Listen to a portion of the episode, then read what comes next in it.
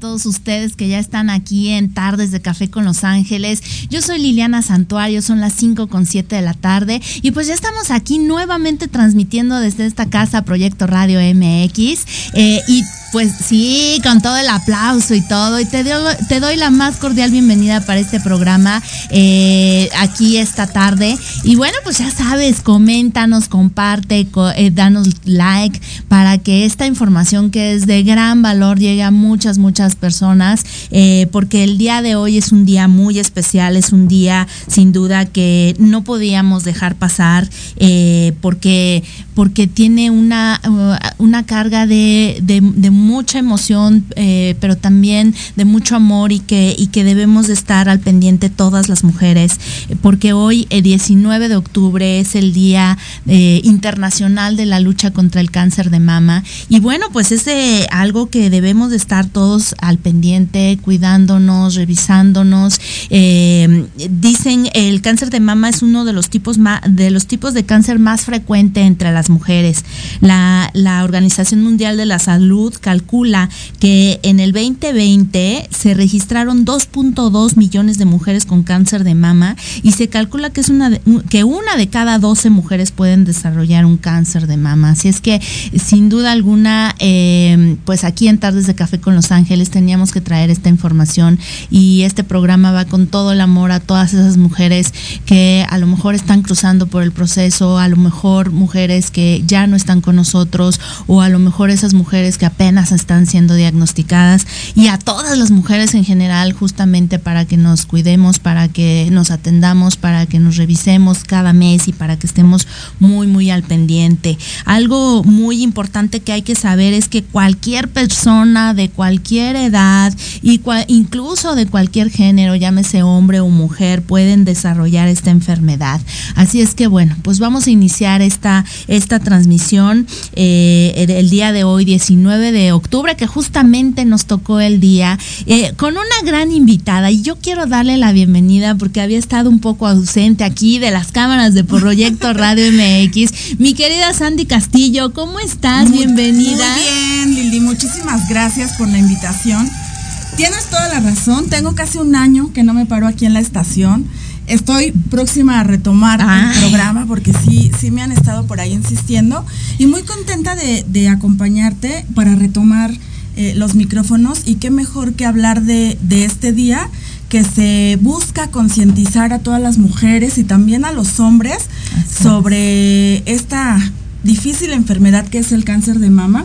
Muy complicado porque, eh, si bien lo has dicho, una de cada 12 mujeres lo puede padecer. Sin en cambio, yo me siento muy contenta y afortunada porque hace unos años era una cada de ocho mujeres. Ajá, ok. Entonces, eso quiere decir que ha disminuido precisamente a raíz de la concientización que se ha estado haciendo, Qué bueno. Eh, em, pues que las mujeres padezcan cáncer de mama. Sin embargo, todavía continuamos en esa lucha porque todavía hay muchos tabús, todavía hay muchos miedos y por eso es que este mes se dedica exclusivamente en muchos medios a platicar de, de, de la prevención, de no tengan miedo. Las mujeres yo creo que el mayor miedo que con el que nos encontramos es la palabra cáncer. Escuchar la palabra cáncer siempre lo relacionamos con muerte. Sí. ¿No? Cuando el cáncer de mama, si se detecta a tiempo, es curable. Totalmente. que es algo muy, muy importante eh, de saber. Eh, el cáncer no se puede prevenir. Eso es importante mencionarlo. No se puede prevenir, pero sí se puede detectar a, una, a un tiempo muy temprano para que podamos pues tener la oportunidad ¿no? de, claro. de salir con vida. Y precisamente por eso te invité hoy aquí a Tardes de Café con Los Ángeles, como tú lo dices, qué bueno, me da mucho gusto que esta incidencia esté bajando, que afortunadamente nos estemos cuidando, estemos creando esa conciencia, sin embargo, como bien lo dices, todavía falta mucho camino que recorrer y por eso para mí era muy importante, digo, para empezar porque soy mujer y eh, para continuar porque bueno, pues a mí me gusta también mandar este mensaje a todas las personas que puedan llegarle. Eh, y qué bueno que te diste el tiempo de estar aquí con nosotros, porque bueno, además de que eres una gran locutora, que como dices, ya un año, fíjate, ya te extrañamos, así que ya te queremos ver aquí nuevamente con locuras elocuentes, eh, pero también eres radióloga. También, soy técnica radióloga, el, el término es técnica radióloga, que me dedico a realizar los estudios por imagen para eh, detectar, ¿no? y que ahorita vamos a platicar un poquito más acerca de todo esto. Fíjate que, que, me gusta esa parte de, de, sí recalcar que soy técnica radióloga. Está como, como muy eh, todavía estigmatizado, ¿no? Los técnicos radiólogos somos los que nos eh, dedicamos a hacer los estudios para que un médico pueda hacer su diagnóstico. Somos como decimos vulgarmente, los radiólogos somos los ojos de un médico. Porque a través de un estudio que nosotros hacemos, que debe ser un estudio bien hecho, eh, con cierta preparación, es como el médico puede dar un diagnóstico certero solamente en, perdón, no solamente en el área de mastografía, sino en cualquier área. En cualquier área, ok. ¿Y ¿Cuánto tiempo tienes dedicándote a esto? Eh, estuve Actualmente no me dedico al 100%, solamente ocasionalmente, pero estuve aproximadamente entre 6, no, 7, 8 años realizando mastografías de tamizaje ah, eh, con un promedio elevado de estudios, ¿no? Llegué a hacer en un día, mi récord fueron 148 mastografías en un día. Entonces, sí, la verdad, eh, hay muchas historias que platicarle a las mujeres sobre, sobre las mujeres que llegan a realizarse un estudio. Y justamente de eso se va a tratar este programa, precisamente por eso te invitamos para que nos platiques un poquito tanto de tu trabajo, de justamente cómo es esto de la mastografía, todo esto, y de estas, de estas, justamente de estas historias que pues también nos hacen crear este tipo de conciencia, ¿no? Así es que bueno, pues para iniciar, para iniciar este programa yo te quiero preguntar justamente qué es una mastografía. La mastografía es un estudio por imagen.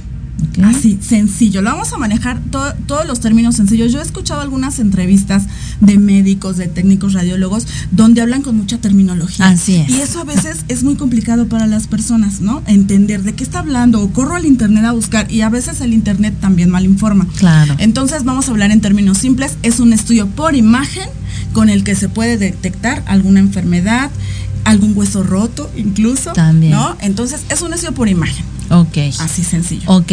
Entonces, ¿a los cuántos años las mujeres debemos empezar a practicarnos la mastografía? La mastografía se practica a partir de los 40 años y hasta los 65 aproximadamente, porque la incidencia del cáncer de mama en las mujeres ocurre en mayor porcentaje de los 45 a los 60 años. Entonces, por eso ese es el rango en el que se determina. Esto no quiere decir que no puedas tener cáncer antes de los 40 años. Claro. Por eso es que, bueno, vamos a, vamos a, ahondar eso a lo mejor más adelante, pero por eso es muy importante que las mujeres eh, a temprana edad se hagan una exploración. ¿No? Porque eso va a determinar también algún, alguna situación de riesgo con la cual el médico tenga que determinar que requiere una mastografía. Pero no es que haya discriminación para las mujeres más jóvenes, porque me ha tocado mujeres que se molestan porque no se les hace su estudio antes de los 40.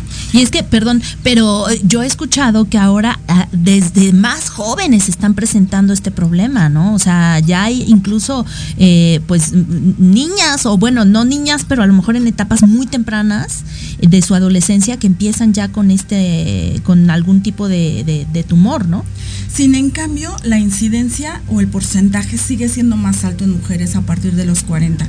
Entonces, eh, pues la medicina determina que no es necesario un estudio de mastografía para una, una mujer más joven, ¿no? Porque sigue siendo la incidencia más alta a partir de los 45 años, que es donde se presenta ya los porcentajes más altos. Entonces, no hay necesidad a lo mejor pues de lastimar a una paciente más joven, de que vamos a hablar ahorita de, ah. esa lastimada, ¿no? Que todo el mundo le, le Miedo, ¿no?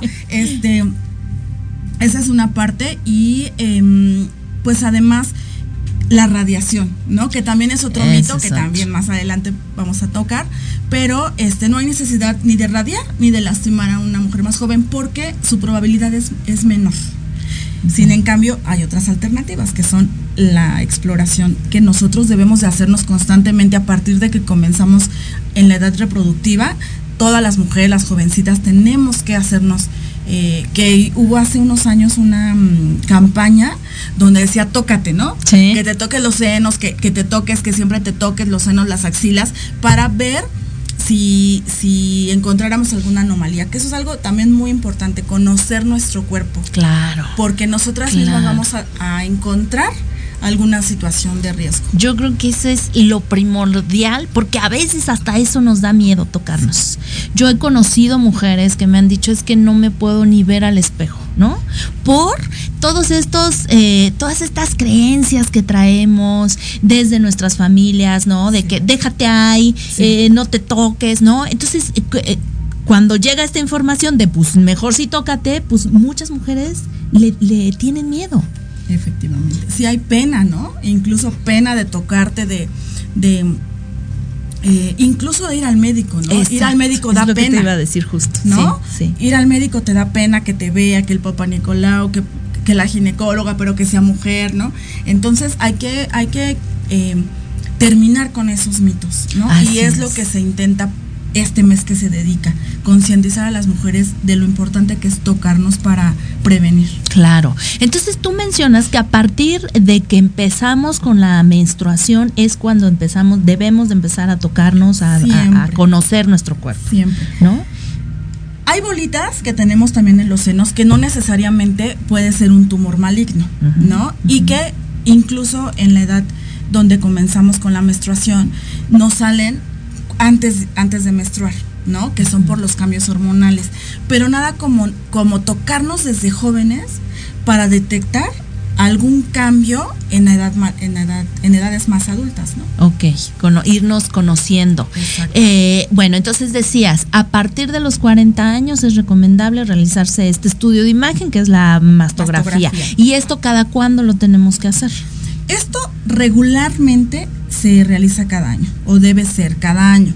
Sin en cambio, cada vez que nos hacemos una mastografía, nos arroja un resultado que muchas mujeres de hecho me han escrito para preguntarme que me conocen, Sandy, es que me salió este Birrats no sé qué, ¿no? Ah, sí, ¿qué, ¿no? es, ¿qué significa? ¿Qué es eso? ¿no? Entonces, de acuerdo a ese número, de, de, ese número que determina su resultado, es también eh, la secuencia con la cual se tienen que hacer sus estudios. Ok, ¿no? a ver, eh, pues entonces explícanos un poquito de qué se trata. Ok, eh, el término BIRATS se ocupa para calificar, si así lo podemos decir, un estudio por imagen que hacemos de, de las mamas. Entonces, eh, por ejemplo, se maneja BIRAT 0 a BIRAT 6. El BIRAT 0 es un estudio eh, no concluyente donde se requiere un estudio alternativo. Por ejemplo, porque sí llega a pasar.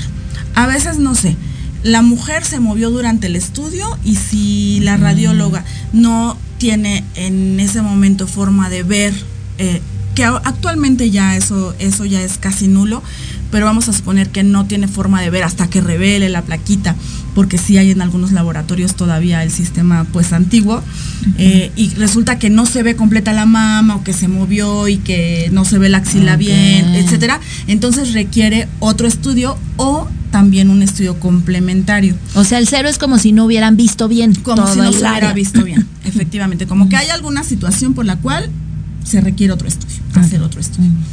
Eh, después continuamos con el BIRAT 1, que este determina un estudio eh, bien, que, que, tus mamás están bien, que no hay ningún cambio en las mamas y que no hay necesidad de, de hacer otro estudio. Entonces, hasta el siguiente año se hace otro estudio, ¿no? Cuando es 1. Después seguimos con el BIRAT 2, que también es un estudio normal, pero que determina algunos cambios en la mama.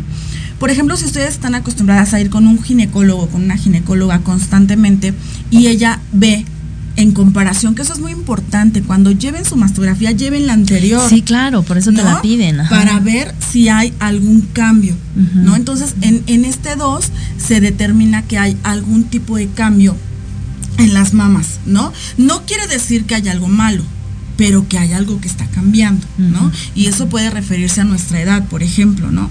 Que, que pues a lo mejor ya entre más grandes, pues tendremos a tener fibrosis o que nos salen quistes, no, los quistes no son malos, eh, hay tumores malos y hay tumores buenos. Entonces, eh, no necesariamente quiere decir que tengo una bolita y es maligno. Entonces, a lo mejor ya me sale una bolita, la bolita se ve eh, adecuada. Adecuada quiere decir bien, bien em, definida. El contorno. El contorno bien definido. Entonces, ahí es que el, el médico va determinando que, bueno, ha habido cambios, ¿no? Entonces, para el siguiente, tuviste un BIRAT 2, ya supe que en el anterior tuviste algún cambio. Ok, entonces ya es como... Ya es... Ponerle un pues poco de... No atención, porque es, un, es, un, es, es, normal, pero sí que hay, hay variaciones. Okay. ¿no? Y que no la siga viendo, supongo, ¿no? Ajá, y que no siga viendo, efectivamente. Okay. Después continuamos con el BIRAT 3, que este determina que hay alguna situación por la cual se requiere hacer el estudio cada seis meses. Que a lo mejor hubo un cambio no malo, pero sí más fuerte o más pronunciado, donde el médico requiere en seis meses volver a evaluar si no continúa modificando ese cambio. ¿No? O avanzando. Después tenemos el VIRAT 4. Y perdón, antes de que continúes, aquí ya en el VIRAT 3 ya sí hay un cambio, pero no hay ninguna tumoración, mm, o sea, ni benigna ni maligna. O nada al haber tumoración, automáticamente ya cambia de VIRAT. O sea, al ah, médico saber que ya hay una, una tumoración, entonces ya cambia. Antes de saber si es o no es. Okay, Sin en cambio, a lo mejor ya vio que hay un quiste que creció. ¿no? Que está un poquito más grande o que hay demasiada fibrosis. Entonces, ¿sabes qué? Vamos a verlo cada seis meses, nada más para, pues, descartar, descartar cualquier situación, ¿no? Que pudiera ocurrir. Sin en cambio, no quiere decir que ya vio que tienes cáncer o que ya vio que tienes un tumor. No se asusten. No, no, no, no. porque también eso es importante.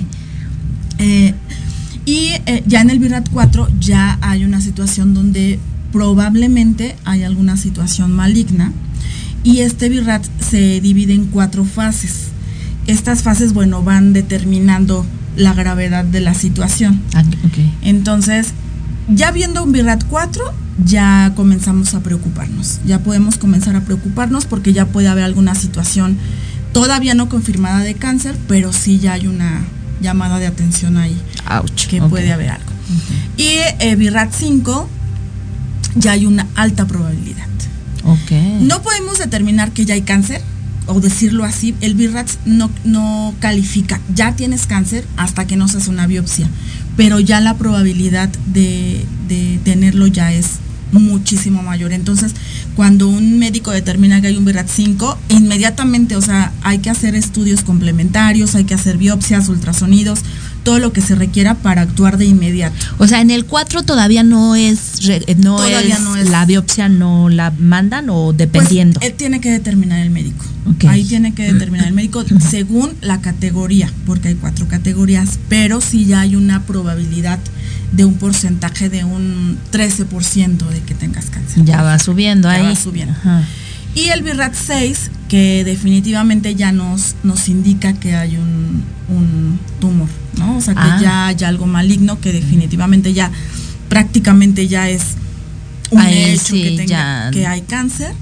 Pero les digo, no hay, no se confirma nada hasta que se hacen estudios complementarios, ¿no? Siempre es, obviamente, la, el primer, la primera imagen pero se hacen más estudios, ¿no? Es que ya vi que tienes esto y te digo que tienes cáncer. Claro, pero me, yo creo que también con, toda la experiencia que ustedes ya tienen, obviamente, y con estos eh, niveles de BIRATS, pues ustedes ya saben qué tipo de, de, lesión es, ¿no? Fíjate que a mí, en alguna, cuando yo me embaracé, eh, tuve problemas para amamantar porque no sabía cómo hacerlo y entonces eh, se me formó un fibroma, ¿no? Algo así que, que como la leche ahí. Se calcificó. Ándales. Entonces, eh, justamente me, pues, me fui a revisar porque pues ya tenía la bolita ahí y entonces este sí me dijeron, mira, eh, hicieron eh, los estudios de imagen y me dijeron, mira, esto no se ve como cáncer, ¿no? O sea, no se ve. Sin embargo, si tienes algo ahí que te lo tenemos que quitar porque pues ninguna bolita en el cuerpo que no sea del cuerpo, de uno, ¿verdad? Lo podemos tener. Y, eh, pero eh, a eso me refiero, que ustedes ya con la experiencia, pues se dan cuenta qué tipo de lesión es y cómo se ve una lesión maligna y algo que no lo es, ¿no? ¿Es así? Sí, lamentablemente, pues sí, ¿no? Desde que hacemos el estudio, la mayoría de las veces, los, los técnicos radiólogos que somos los que primero vemos la imagen, sí nos damos cuenta que hay algo, algo complicado. Y que pues por protocolo tienen que seguir con los estudios. No se puede decir nada. Hasta Fíjate que... muchas mujeres tienden a eso, y esa es otra parte importante mencionar, tienden a preguntarnos, ¿estoy bien? Pues sí, pues es que el miedo de esperarme a que me den el resultado, ¿no? Bueno, el miedo de preguntar, pero además el miedo de, el miedo de esperarte. Y, no, pues es que sí, ya uno cae en pánico. Sí, sí me ha tocado este, sí me ha tocado, pero dígame, dígame, por favor. No debería, pero en algunas ocasiones sí me tocó. Está bien. no decirles nunca, nunca que está mal. O sea, eso sí lo tiene que hacer definitivamente su médico. Definitivamente. Yo no puedo hacer eso. Pero sí decirles que están bien, para que se vayan tranquilas, porque sí me ha tocado mujeres llorando. Eh, bueno, ya un poquito más adelante les platicaré, pero algunas experiencias bien tristes, bien delicadas, bien complicadas referente a al miedo que tenemos. Ay, sí, sí, sí, sí, porque como dices, escuchar cáncer es pensar en muerte. Aunque eh, no, aunque sea algo que se puede corregir, que estemos a tiempo y todo, pero la primera palabra ya, te da un golpe en el estómago. Oigan, no se vayan, ya no tenemos que ir a nuestro primer corte comercial, pero no se vayan de verdad porque va a estar muy interesante la información que les vamos a dar hoy aquí en Tardes de Café con Los Ángeles. Ayúdame a compartir para que justamente esta información llegue a muchas, muchas, muchas mujeres y también hombres, porque también de eso vamos a hablar. Eh, y, y pues no nos quedemos en esta ignorancia que nos ha detenido un poquito. Ahorita regresamos con más aquí en Tardes de Café con los Ángeles. No te vayas. Hola, hola. ¿Buscas un lugar para hablar de salud física, mental y emocional con el apoyo de grandes especialistas? ¿Compartir tus vivencias y experiencias de manera libre y respetuosa? Estás en el lugar correcto. Charlando con Dr. Huevita todos los miércoles a las 4 de la tarde con tu amigo y servidor Juan Carlos Arias Lupercio a través de Proyecto Radio MX con sentido social. No te pierdas todos los jueves de 2 a 3 de la tarde charlas turísticas by Viajes Romanos. Oh, Un programa que tiene como finalidad dar a conocer las mejores opciones para sus próximas vacaciones hoteles, destinos turísticos, tips de viaje y mucho más. Ay, bueno, así sí. Solo por Proyecto Radio MX, con sentido social.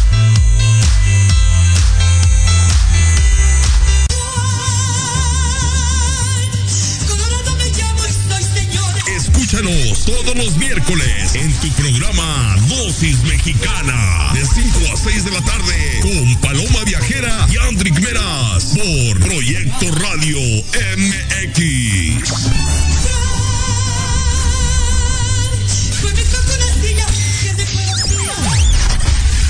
Hola, soy Yasmin Espinosa y los invito a escuchar a Serendipia todos los viernes en punto de las 8 de la noche, donde podremos platicar sobre temas de salud física, mental, emocional, deporte y mucho más en compañía de grandes expertos.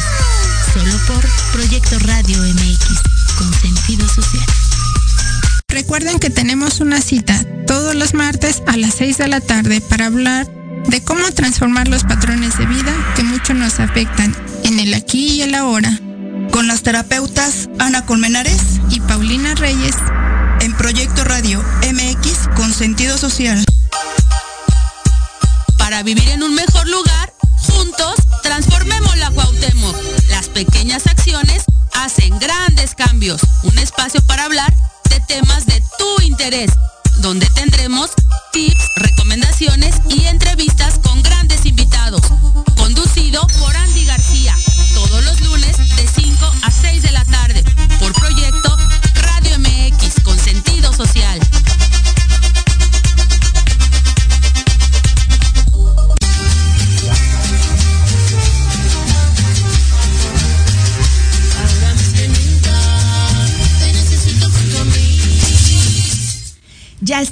aquí de regreso en Tardes de Café con Los Ángeles. Hoy, 19 de octubre, el Día Internacional de la Lucha contra el Cáncer de Mama. Así es que, pues, esta información tiene que llegar a muchísimas, muchísimas personas para justamente, como decía Sandy, eh, crear esa conciencia de tocarnos, de cuidarnos, de revisarnos, de hacernos la mastografía si ya tienes más de 40, de 40 años en adelante, cada año, eh, para estar al pendiente, para revisarte y pues para que no se nos pase y sobre todo, como decíamos, si, si ya lo tienes, si ya fuiste diagnosticada, pero lo haces en, una, en un momento temprano, es curable completamente. Y yo quiero agradecerle a mi querida Sandy que me trajo justamente este moñito para recordar hacernos la mastografía y le decía, sí, ya, ya tengo que hacérmela. Muchísimas gracias, mi querida Sandy. claro que sí. se lo traje para que le dije, cada vez que te lo pongas, digas, Hoy me, toca la masturbación. Me, toca, me toca, y ya me toca. Y quiero leer aquí unos comentarios de gente que ya se estaba haciendo presente. Gaby Reviva, mi querida Gaby, híjole, muchísimas gracias por siempre estar aquí conectada. Dice, hola Lili, qué gusto estar aquí para ver un programa más.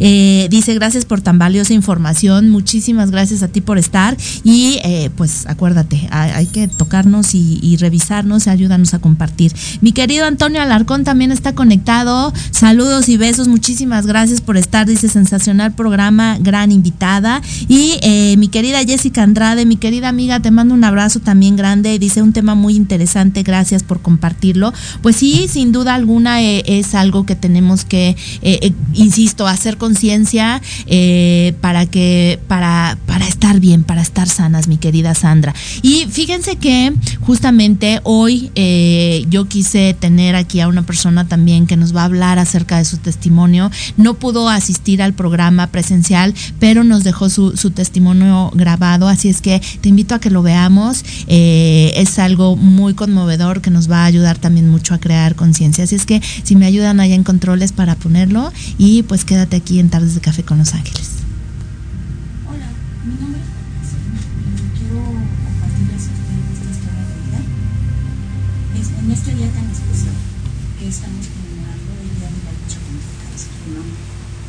Bueno, mi profesión es maestra y dentro de esta historia pues también tiene mucho que ver.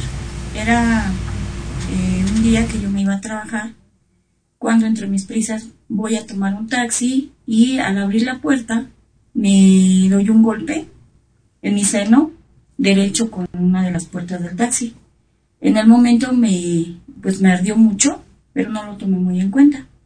Pasaron los días y yo sentía esa molestia que me ardía. Y yo sinceramente sí me revisaba.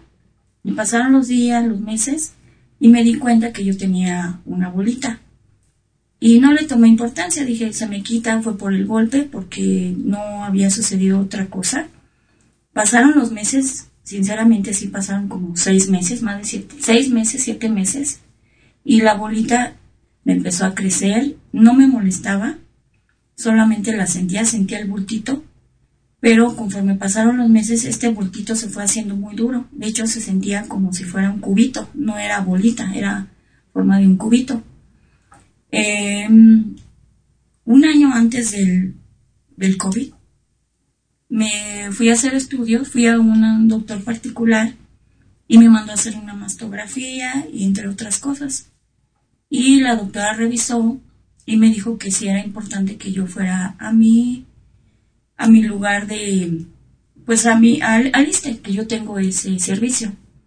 Entonces, este, me mandaron a hacer estudios y em, tardaron un poquito. Se atravesó lo de, empezó lo del COVID, como en el mes de marzo. Entonces a mí la verdad me dio mucho miedo porque era cuando empezó lo, lo más feo del COVID en los hospitales, sobre todo en el ISTE y la verdad ya no fui. Dejé pasar todavía todo ese tiempo, hasta noviembre, diciembre, que volví a ir otra vez, me volvieron a hacer estudios en el ISTE y ya me mandaron con un doctor, un oncólogo, bueno, con una doctora primero, y sí me dijo que tenía yo que ir con un cirujano a ver qué, eh, cuál iba a ser el diagnóstico. Me mandan con el doctor como en el mes de noviembre y me dijo que me tenían que hacer este, me, una biopsia. Me citó en diciembre y fui y me tuvo que hacer una biopsia en el mismo consultorio de emergencia porque dijo que ese aparatito con el que me la hizo no lo tenían ahí, que era de él. Entonces ya me lo me hizo la biopsia y me dijo, "Ven en 15 días te doy el resultado." Empezaban los primeros días de, no, perdón, los ya los últimos días de diciembre y fui. Yo creo que él ya tenía el diagnóstico. Siento que él ha de haber dicho pues que pase bien su Navidad o fue de nuevo con su familia y no me quiso decir nada. Me dijo, vienes los primeros días de enero. Entonces yo ya regreso en enero y me dice, sí, tienes cáncer, vas a tener que tener ya tus quimios inmediatamente. Yo estoy hablando de los primeros días de enero, el 7, 7 9 de enero. El día 19 de enero tuve mi primera quimio. Eh, bueno, mis sentimientos ante esto fueron pues sí de miedo, pero en esta parte, en este proceso, hay una persona que es muy importante para mí, que es mi mamá.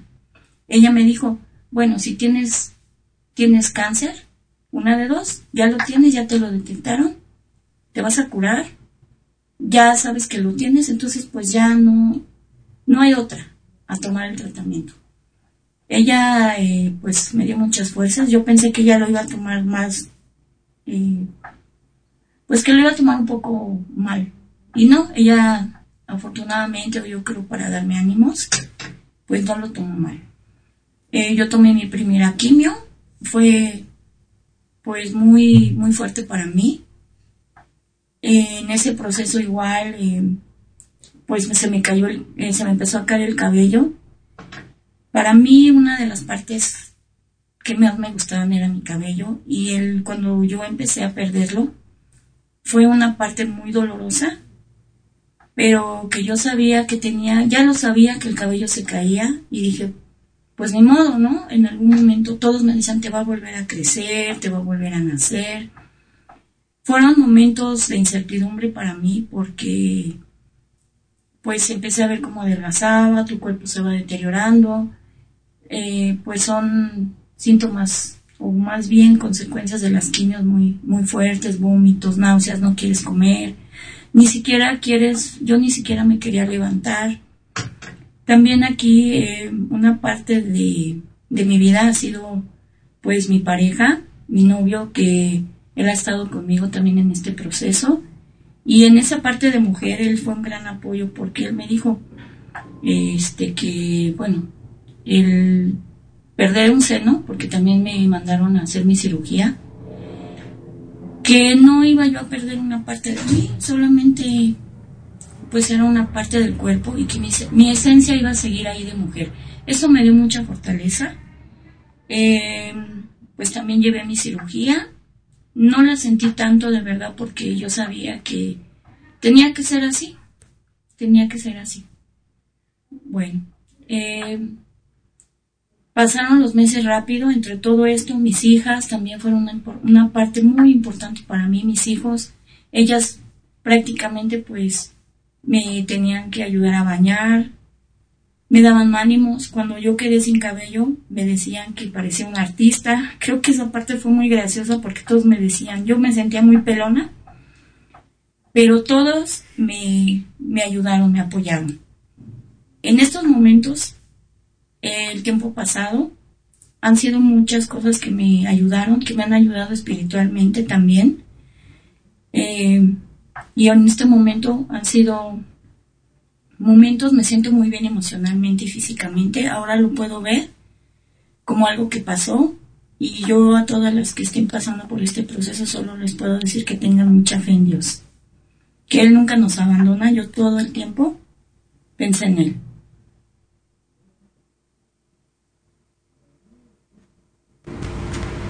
Ya estamos aquí. Pues, uff, ¿qué tal con el testimonio?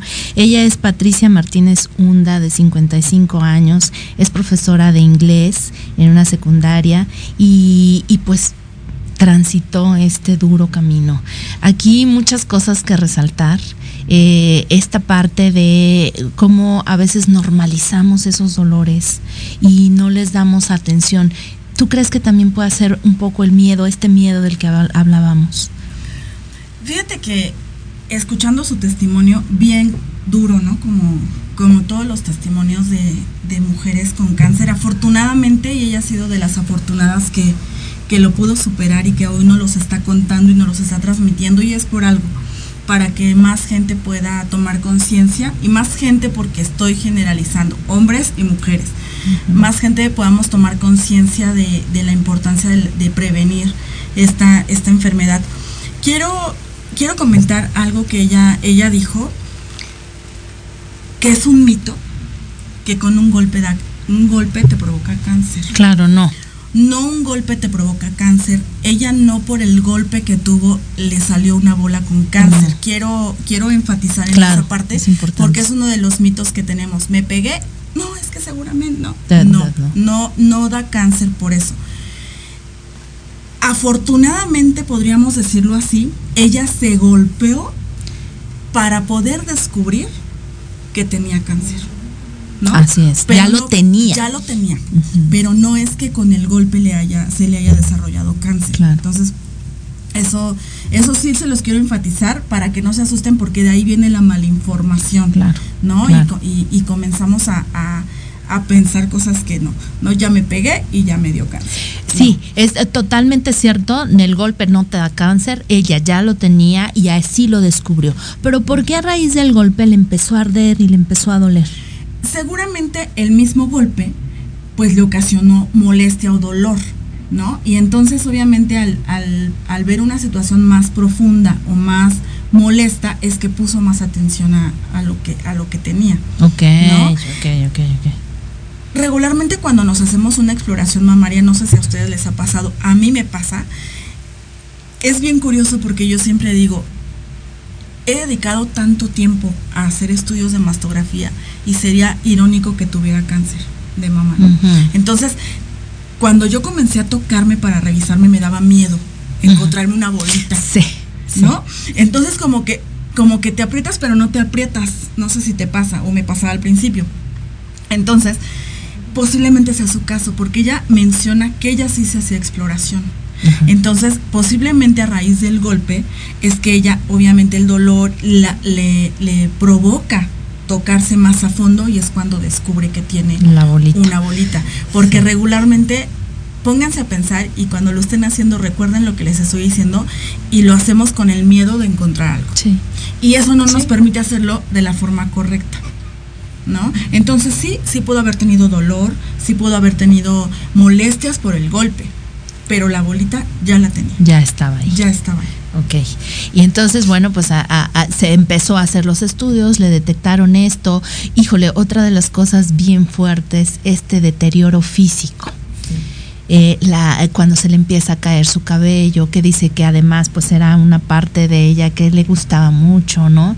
Y eh, pero pero cabe resaltar y a mí me gustó mucho que lo dijera este apoyo familiar que tuvo, esta red de apoyo que sin duda alguna creo que también es algo muy positivo para cuando está uno transitando por este camino tan doloroso. Definitivamente es básico es básico el apoyo de la familia, de, la, de las personas cercanas, ¿no? Eh, ante esta situación. El deterioro físico des desafortunadamente no se puede manejar, cambiar, controlar. Esto va a variar, depende de, de la persona, de las condiciones físicas y también emocionales en las que se encuentre, porque tiene mucho que ver también las emociones, pero la situación física, que tengamos una alimentación sana para poder resistir todo esto.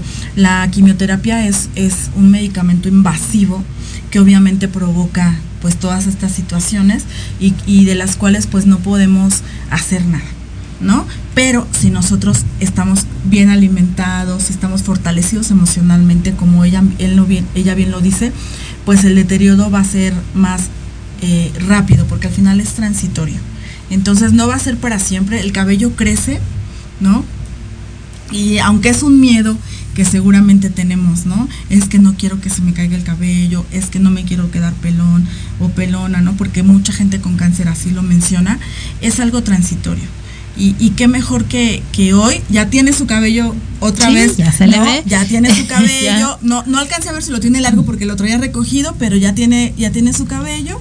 Y, y mira, al final lo bueno y lo afortunado es que nos lo estás contando. Sí, como dices, yo creo que eso es el mejor regalo y de verdad muchas gracias, muchas gracias por compartirnos este testimonio porque justamente eh, cuando lo compartes desde tu propia historia puedes tocar más a la gente. A veces uno pues se rige o se basa pues en los libros, en, eh, bueno, en tu caso pues en la experiencia también, pero cuando alguien lo cuenta de viva voz y que seguramente pues tú también tendrás infinidad de historias que eh, yo creo que ahí es cuando nos puede sensibilizar un poquito más. Entonces, con todo el respeto y con todo el amor, eh, presentamos esta historia. Muchísimas gracias, mi querida Patricia, por compartirnos y comentarnos esto, porque sin duda alguna, pues es algo muy importante. Y otra de las cosas que a mí me gustaría resaltar y que no puedo dejar de decir, porque justamente es la línea de mi programa de Tardes de Café con Los Ángeles, es esta espiritualidad de la que ella habla, que también es otra parte fundamental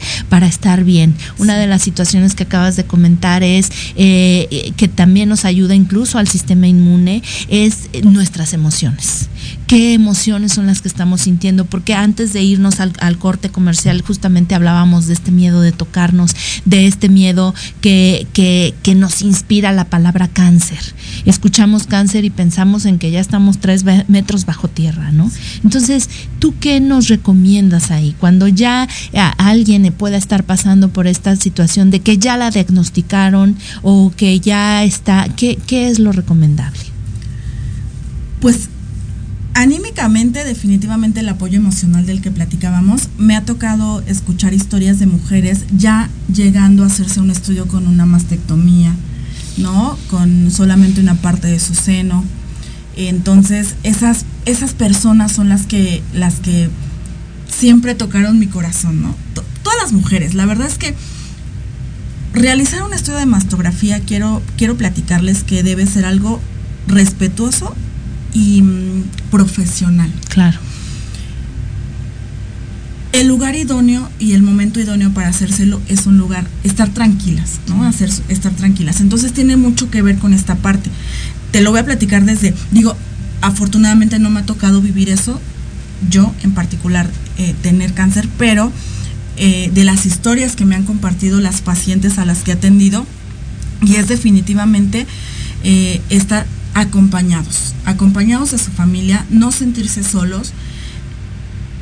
Difícil decir echarle ganas porque, sí, no. híjoles, esa palabra es bien difícil, no. pero dándole ánimos a esas personas para, para estar bien.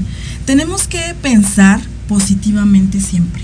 Eso es algo muy importante va mucho con el espiritual, la espiritualidad que mencionas, que tenemos que ser muy positivos para poder salir adelante de cualquier cosa, no solamente del cáncer, ¿no? Sino de cualquier situación personal que vivamos. Siempre es lo que determina salir adelante. Entonces, definitivamente ser positivos ante esta situación, porque recuerden y se lo grábenselo en la cabeza, el cáncer de mama es curable siempre y cuando lo detectemos a tiempo. Así es. ¿No? Incluso a lo mejor sin un seno, que eso ya es otro tema y que también es muy difícil porque ya tenemos que hablar de una pérdida. Claro, además, un duelo ya. Un duelo cuando perdemos un seno, pero es curable. Entonces, tenemos que siempre pensar eso. Y fíjate, una parte importante que también nos comenta aquí Patricia justamente es este apoyo que tuvo de su familia y de su pareja. Y donde le decía, pues eh, eh, sin un seno no importa, ¿no? Si sigue siendo esa mujer. Eh, es, un, es un trabajo muy profundo en el que, el, que, el que hay que pasar, porque pues obviamente, como lo dices muy bien, es una pérdida, es un duelo y es muy difícil transitarlo y experimentar pero, eh, pero sí se puede también, ¿no? Yo creo que esto es básico, el apoyo de la familia. Pero bueno, regresando y retomando un poquito, hablábamos ya eh, de, la mastografía, de los BIRATS. Eh, tú decías que a partir de, la, de la cuarta o quinta eh, BIRATS ya se puede hacer biopsia. Si el médico lo determina. Ok y la mayoría de las veces se hace. ¿no? Se hace una biopsia porque sí hay que determinar, incluso si hay un tumor, si es maligno o benigno, porque también hay tumores malignos y benignos.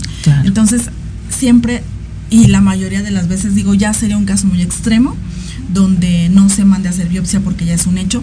Les quiero comentar un caso de una paciente ahorita que, que hablamos de esto, que, híjoles, me... No lo he podido olvidar, ¿sabes? No lo he podido olvidar llegaron las dos hijas con la señora y las dos hijas me decían, es que mi mamá no se quiere hacer la mastografía, pero la trajimos casi a fuerzas y no sé qué, porque hace un mes, no sé, fue cumpleaños de mi mamá y la abrazamos. Y cuando la abrazamos se quejaba. Se quejaba de su seno. Entonces, este, pues la verdad es que la trajimos obligada. No, ya pasa esa señora, mire, no se preocupe. Desafortunadamente las personas eh, ya muy adultas tienen el tabú de que las vean sin ropa, ¿no? Porque no se dejó ver por sus hijas. O sea, sus hijas quisieron, a ver, mamá, te vamos a revisar. Y no se dejó la señora. Entonces hay mucho todavía ese tabú, que es parte de la sociedad, de la educación, de todo eso que traemos arrastrando. Em, y resulta que pues la señora queriendo no se tuvo que quitar la ropa para que le hiciera el estudio y desafortunadamente la señora ya tenía carcomido un seno. Prácticamente tenía carcomida la mitad de su seno. Tenía un pañuelo, traía un pañuelo nada más cubriendo la parte carcomida del seno así y su brazo. Mm. Obviamente ya no le podía hacer el estudio. Tenía que irse de inmediato a que la atendieran. O sea, obviamente ya la tenían que quitar un seno. O sea, ya era un hecho, ¿no? ¡Qué impresión! Pero, eh, ¿cómo viene a raíz de, que no tenemos la educación? ¿No? ¿Y cómo llegó a ese punto? ¿Cómo llegó a ese punto? Y, creemos que en la actualidad no sucede, pero sí sucede. ¿Y pasó? ¿Y te pasó? Te lo viste, ¿no? Lo vi. la verdad me impresioné mucho. Digo, no por ver eh, el seno, porque he visto cirugías, porque he visto, no, no, no hablo de ese, de ese, de ese punto, sino de mm, cómo se dejó. ¿Cómo se ¿Cómo llegó ahí? Ajá. Claro. Y que no se preocupó y que no le importaba. Y si las, las hijas no la llevaban, ella no hubiera ido al médico.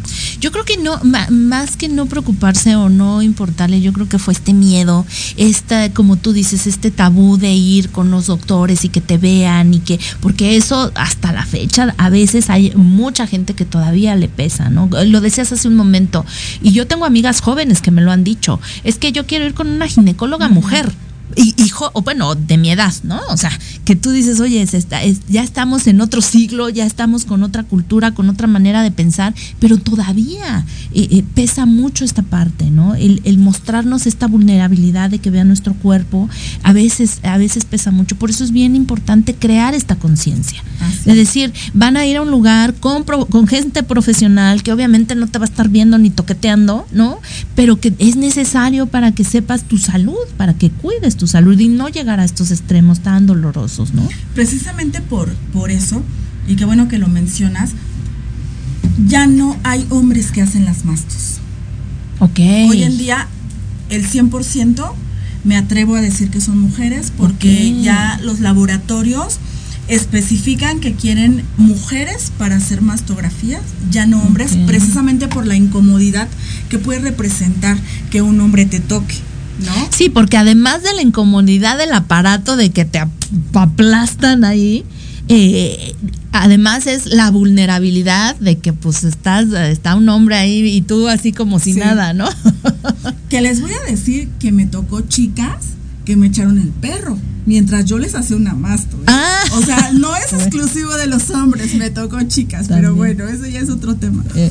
Pero, pero, pero sí, eso es muy importante para que no les dé miedo, ¿no? O sea, no les dé pena, porque ya siempre va a ser una mujer las que les va a hacer su masto. Además de que siempre va a ser una profesional, porque hoy en día en la actualidad, para, como un requisito para trabajar en un lugar donde haces mastografías, es que ya tengas un diplomado de mastografía. Es que ya tengas un certificado donde tengas la experiencia de hacer mastografías. Entonces siéntanse con la confianza y también nuestra chamba como técnico radiólogo yo me siento la verdad muy orgullosa de mi trabajo porque siempre le di a las pacientes la confianza, siempre les di su tiempo, siempre platiqué con ellas de sus inquietudes para que al momento de hacerle su estudio no sea tan em, traumático. Ah, sí. Porque es traumático cuando vas por primera vez a hacer un Sí, cuando te dicen, no, pues aguanta, porque pues, tú ya estás acá como que, y todavía te dicen, eh, aguanta, ¿no? Sí, es. fíjate que esa es otra cosa, mal mal hecho. Cuando se inició a hacer el estudio de mastografía, la primera mujer que dijo, es que duele horrible, sentí que me arrancaban el seno, provocó que muchísimas mujeres no se hicieran su mastografía. Claro. O que tardaran años en hacerse una mastografía. Claro. Y el hecho que a una mujer le duela no quiere decir que a todas les duela. Además. Todas tenemos diferentes umbrales del dolor.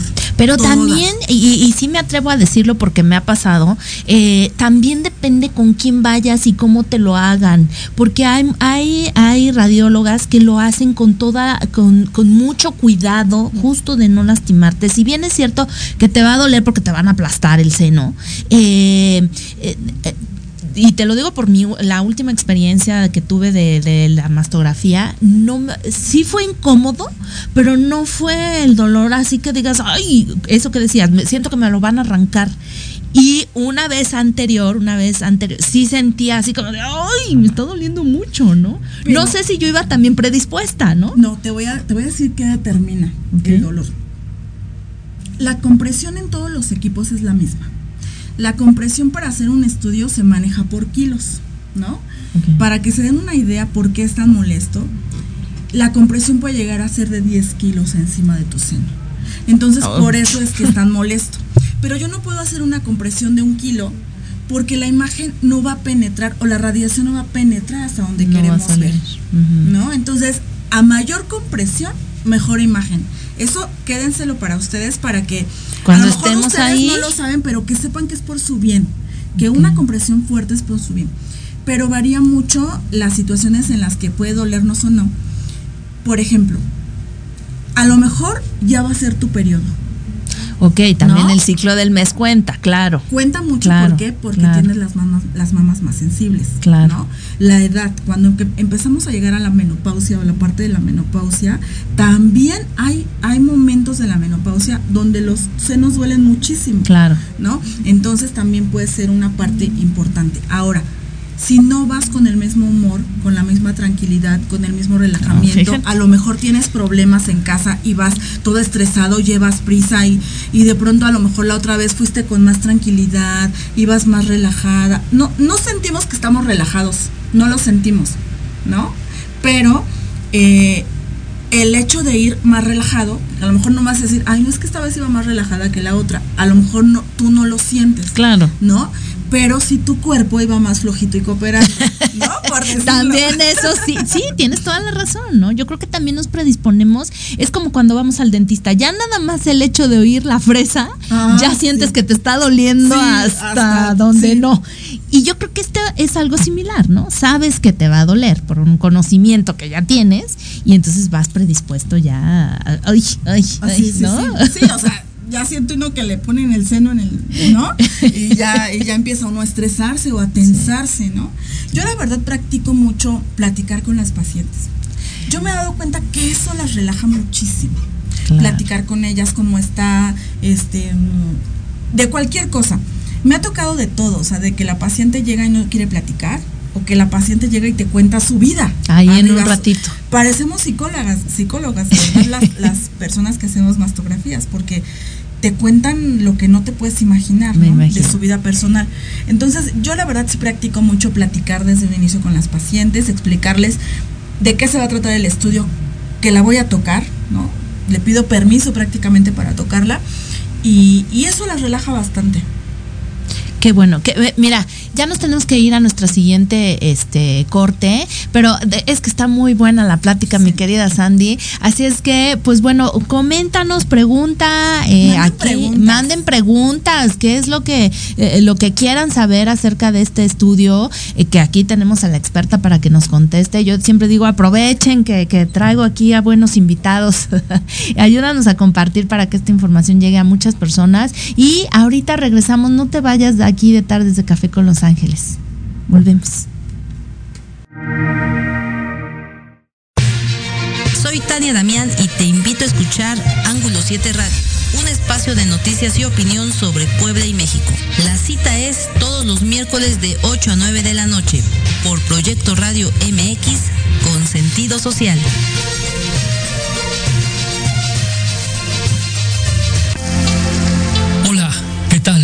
Queremos invitarte este y todos los sábados, en punto de la una de la tarde, a tu programa Astroarmonízate, con Gaspar Ariel y Sabrina Oro. Conoce Conocerás de la mano de grandes maestros la influencia de los astros en tu vida, el poder de la magia, la talismánica y los secretos que el tarot tiene para ti. Tenemos una cita aquí por Proyecto Radio MX, la radio sentido social.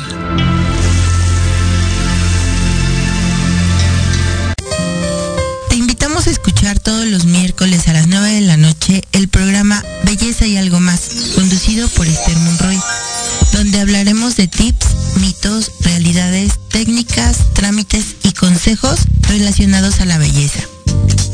Solo por Proyecto Radio MX con sentido social. Vivimos un mundo cambiante, por eso Café, Política y algo más es el programa de análisis para conocer los temas relevantes de América. Debate, opinión y pluralidad política con Sebastián Godínez Rivera.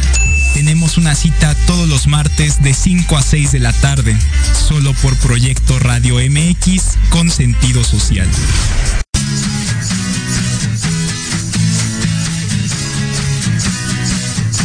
Hablemos de verdades.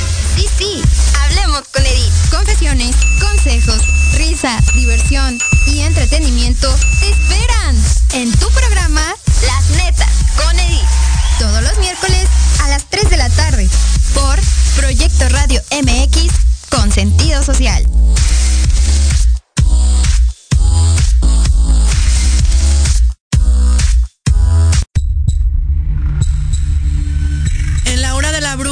Enseñaremos a actuar de manera responsable. Un espacio conducido por la bruja y chola Quinipa compartirá su cosmovisión y sabiduría ancestral. Te impulsará, transformará, te ayudará a reconocer el amor propio, romperás patrones y falsas creencias. Aprenderás a creer más en ti. Los viernes te esperamos de 5 a 6 de la tarde en Proyecto Radio MX con sentido social.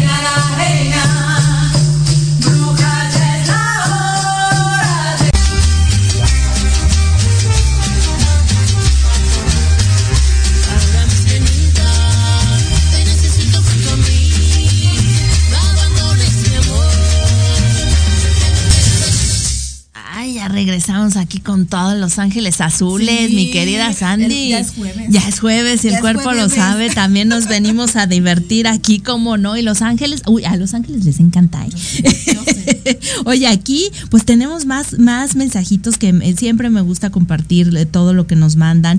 Eh, dice Lilia Villanueva, un tema muy importante que hay que tomar con seriedad, totalmente, pero sin miedo. ¿No? Sin ya miedo. decíamos, con, seri- con la seriedad que, que lo merece, pero sin el miedo. Eh, Ruth L. Rodríguez dice saludos a Sandra Castillo Fonseca. Gaby Reviva dice gracias por ese eh, gran testimonio. Lilia Villanueva dice saludos Andy, qué bueno que difundan estos temas. Eri eh, González dice un tema muy importante. Cari Villegas un tema muy interesante. Saludos Andy. Gaby Reviva dice un gran ejemplo de vida. Eh, Betina Páramo dice saludos Andy, gran tema para todos. Verónica García dice Sandy, temas muy interesantes. Eh, Barbie Ramos dice saludos Sandy, un tema muy interesante y muy Traigo fuerte. porra. Traes la porra, Traigo todo lo que da. Muy bien, tú muy bien. Antonio Alarcón Rojo dice soy su fan, gracias por compartir tanta información de valor, muchísimas gracias. Eh, Verónica Fuentes Mondragón también lo está viendo, mi querida Verónica. Eh, te mando un abrazo grande, grande. Ahí también la vamos a tener próximamente para hablar también de un tema bien interesante. Pues mi querida Sandy, híjole, cuántas cosas, ahorita hubieran escuchado todo lo que estábamos platicando tras, tra- a- a- fuera del aire, Tras bambalinas. tras, ba- tras ba- bambalinas, y algo bien importante que se me hace eh, que también debemos de mencionar junto con esta mastografía es el historial clínico. Platícanos un poquito. Eh, siempre acompañado de una mastografía, eh, se van a dar cuenta que les hacen preguntas de, de rutina, podríamos decir, para nosotros son de rutina, Claro. que es, por ejemplo, a qué edad comenzaron a menstruar, eh, si han tomo- tomado hormonas durante, durante ese tiempo. Es básico, básico de verdad que contesten con claridad. Que pueden ser No, los lo más- anticonceptivos. Los anticonceptivos, efectivamente. Esto, estrógenos, por ejemplo, también, si has tomado estrógenos. Hay gente que por estética ha tomado estrógenos o también por situaciones médicas que ha tomado estrógenos. Entonces es muy importante que, respondan todas estas, valga la redundancia, preguntas, porque también esto ayuda a determinar un diagnóstico junto con su estudio. Eh, un factor de riesgo, por ejemplo, para tener cáncer de mama es que hayan tenido su menstruación a una edad muy temprana o a una edad muy tardía, ¿no? No, no en la edad promedio, que ¿Qué a lo mejor hasta los 15, ¿no? ¿Qué sería una edad temprana o una tardía? Temprana, hay, niñas que a los 8 años empiezan con ah, su menstruación, 10 años, esa es una edad muy temprana y determina eh, un factor muy importante para, para tener cáncer de mama. Eh, que a los 15 años, por ejemplo, ¿no? Comenzaron a mm. menstruar también. Mujeres que a lo mejor no han tenido hijos o que su primer hijo lo tuvieron después de los 35 años, también eso es muy importante, porque aunque no lo crean, sí eh, disminuye el riesgo de tener cáncer de mama a las mujeres que, han tenido hijos y que han tenido muchos hijos, ¿eh? Además. Por eso yo creo que antes no había tanto cáncer de mama con las abuelitas que tenían 12, 15 hijos y que amamantaban. Eso. Pero ¿por qué? ¿Qué, es lo que...? Significativamente. Eh, pues fíjate que el hecho de no tener la menstruación durante un tiempo determina un factor importante. Y cuando, cuando estás embarazada, pues durante un tiempo no, no, no estás menstruando. No, hay menstruación, claro. No hay, no hay hormonas que estén ahí, ¿no? Este, jugando con nuestro organismo. Entonces, ah. eh, por eso es que las mujeres entre más hijos, menos tenían el riesgo de contraer cáncer de mama. Eso, eso es algo muy curioso, ¿no? Porque dices, bueno, es que ya no es sano tener tantos hijos, pero era sano porque no tenías cáncer de mama, ¿no? O había una incidencia muy baja ah, a las mujeres que tenían muchos hijos. Eh, y no estamos este, aquí promoviendo que tengan muchos hijos, pero... pero sí, la verdad es que yo siempre he recomendado a las mujeres que, que si pueden, no tomen hormonas cuando están en este proceso de la menopausia. No, no, las hormonas se toman, eh, eh, los anticonceptivos. Los anticonceptivos. Se toman durante la, la, época de reproducción, ¿no? Que estamos con, esa alta de reproducción. Pero eh, sí determina eso. las mujeres que han tomado anticonceptivos toda su vida, inyectados o tomados, sí sube una rayita ahí su probabilidad de tener cáncer de mama. No es determinante, no pero es determinante, sí pero sí eleva el riesgo. Es importante que lo sepan, porque de esa manera ustedes van a decir, bueno, yo tomé toda mi vida, es importante que me haga mi estudio. Es importante que me esté revisando constantemente, ¿no? Porque si bien el cáncer no se puede prevenir, porque no podemos prevenir un cáncer, no podemos saber que vamos a tener cáncer, sí podemos detectarlo a tiempo que esa es la importancia de tocarnos y de hacernos la mastografía cada año. La gran diferencia. ¿No? Ok. Entonces, en esta historia clínica es muy importante que ustedes a todo lo que se les pregunte, pues contesten con lo, más claro y veraz posible, ¿no? Porque hay mujeres de verdad que, uy, ya ni me acuerdo, ¿no? Este, no, creo que una vez tomé, creo que, ¿no? ese tipo de cosas. Las pastillas del día después, también aguas con las pastillas, porque es una carga de hormonas que les llega así de un jalón. Entonces todo eso es importante mencionarlo en, las historias clínicas. Ok, fíjate cómo, cómo es importante y que como dices, digo, uno como paciente pues no sabe, ¿no? O sea, dices, pues... No le das la eh, importancia. No le das la importancia, a veces no contestas también por pena, ¿no? Eh, cuando te llegan a preguntar, digo, eso es eh, en otra situación, pero cuando te llegan a preguntar que si has tenido abortos o, cosas así, pues a veces tampoco lo contestas porque, ay, ¿qué van a decir, no? ¿O qué van a pensar? Esto de la pastilla del día después, a lo mejor tampoco, ¿no? Entonces, eh, esto, no estamos, no, no, los profesionales de la salud no están para criticarnos, ni juzgarnos, ni ver cómo ha sido nuestra vida. Están justamente para ayudarnos a, a prevenir o que si ya hay alguna situación de riesgo nos puedan también acompañar, ¿no? Así es. Y si tienen dudas, pregunten. Pregunten, no acudan al internet porque como hay información verídica en internet, también hay mucha información errónea. Entonces es muy importante que acudan a fuentes confiables cuando tengan alguna duda, ¿no? Porque eso también nos da miedito, ¿no? Ya, ay, no, es que tengo una bolita, y busco bolitas en el seno, ¿no? en internet, ¿no? y lo clásico. Y, empiezan a salir una de cosas que, ¿no? Y ya te paniqueaste. Sí, ya te paniqueaste antes de tiempo. Claro. Porque podemos tener muchísimas bolas en los senos, ¿eh? Y pueden ser benignas. Y las podemos tener ahí toda la vida. Claro. ¿No? y a lo mejor ni las sabemos hasta que nos hacemos una mastografía. Claro. Que tenemos bolitas. Importante, no solamente en los senos, también en las axilas. Por eso es importante tocarnos desde la axila hasta el seno. Ok, sí, porque acá están los ganglios. Tenemos ganglios que se inflaman, que a veces por eso, ay, tengo una bolita, es que el ganglio también se inflama, como en la garganta se inflaman, así igual, igual tenemos en los brazos, o sea, hay muchos, muchos lugares en el cuerpo donde tenemos ganglios y una de esas es la axila. Pero sí hay la probabilidad de que ahí pueda haber un tumor, tumor maligno. Por eso es que en su mastografía se hacen cuatro tomas. Dos de frente, que son en los senos, y dos oblicuas, que son las de lado, donde se toma la, parte de la axila y del pectoral, que es esta parte. Aquí también hay ganglios. Y no duele la mama, ¿eh? Quiero hacerles la aclaración, duele, no sé en tu caso, pero yo cuando me la he hecho, lo que lastima es esto, porque el compresor baja muy pegado aquí. Entonces, donde lastima es como el pecho, no tanto el seno, sino esta parte del pecho. donde, sí, sí, sí, que, te encaja ahí un poco, ¿no? Pero no tengan miedo. Yo cuando cumplí 40 años, ese día que cumplí trabajé. Y ese día que cumplí llegué y le dije a mi compañera, mi regalo va a hacerme mi primera más va, va a ser hacerme mi primera mastografía. Y ella, ella me, posicionó todo y me, obviamente como me conoce como con miedo, me tú apriétale, tú dale, ¿no? Porque ya sé que debe ser, es lo correcto y, me hice mi primer máster. Wow. Cumplí los 40 de regalo. de regalo. Qué bueno, qué bueno, qué bueno. Oye, me gustaría justamente hablar de todos esos mitos alrededor de la mastografía. ¿Qué si los, eh, los rayos X? ¿Qué si, ¿Cuáles son los mitos que hay? Pues ese mito muy importante que acabas de mencionar, que es, eh, no quiero que me den radiación porque me puede dar cáncer, ¿no? Cuando no, la radiación se está ocupando en ese punto para determinar si puedes tener cáncer. Primero que nada, la radiación que se maneja cuando se hace un estudio de mastografía es muy baja. Muy baja, o sea, es una radiación mínima. Yo les puedo decir que más o menos va compensado a cinco días al aire libre en el sol. ¿No? Que cuando nos vamos de vacaciones, diario la tenemos. Creo que sí, no, y cuando nos vamos en vacaciones, hasta en toples, ¿no? Ajá.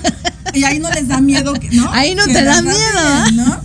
Y, eh, por ejemplo, el uso del celular, ¿no? También, también tiene radiación.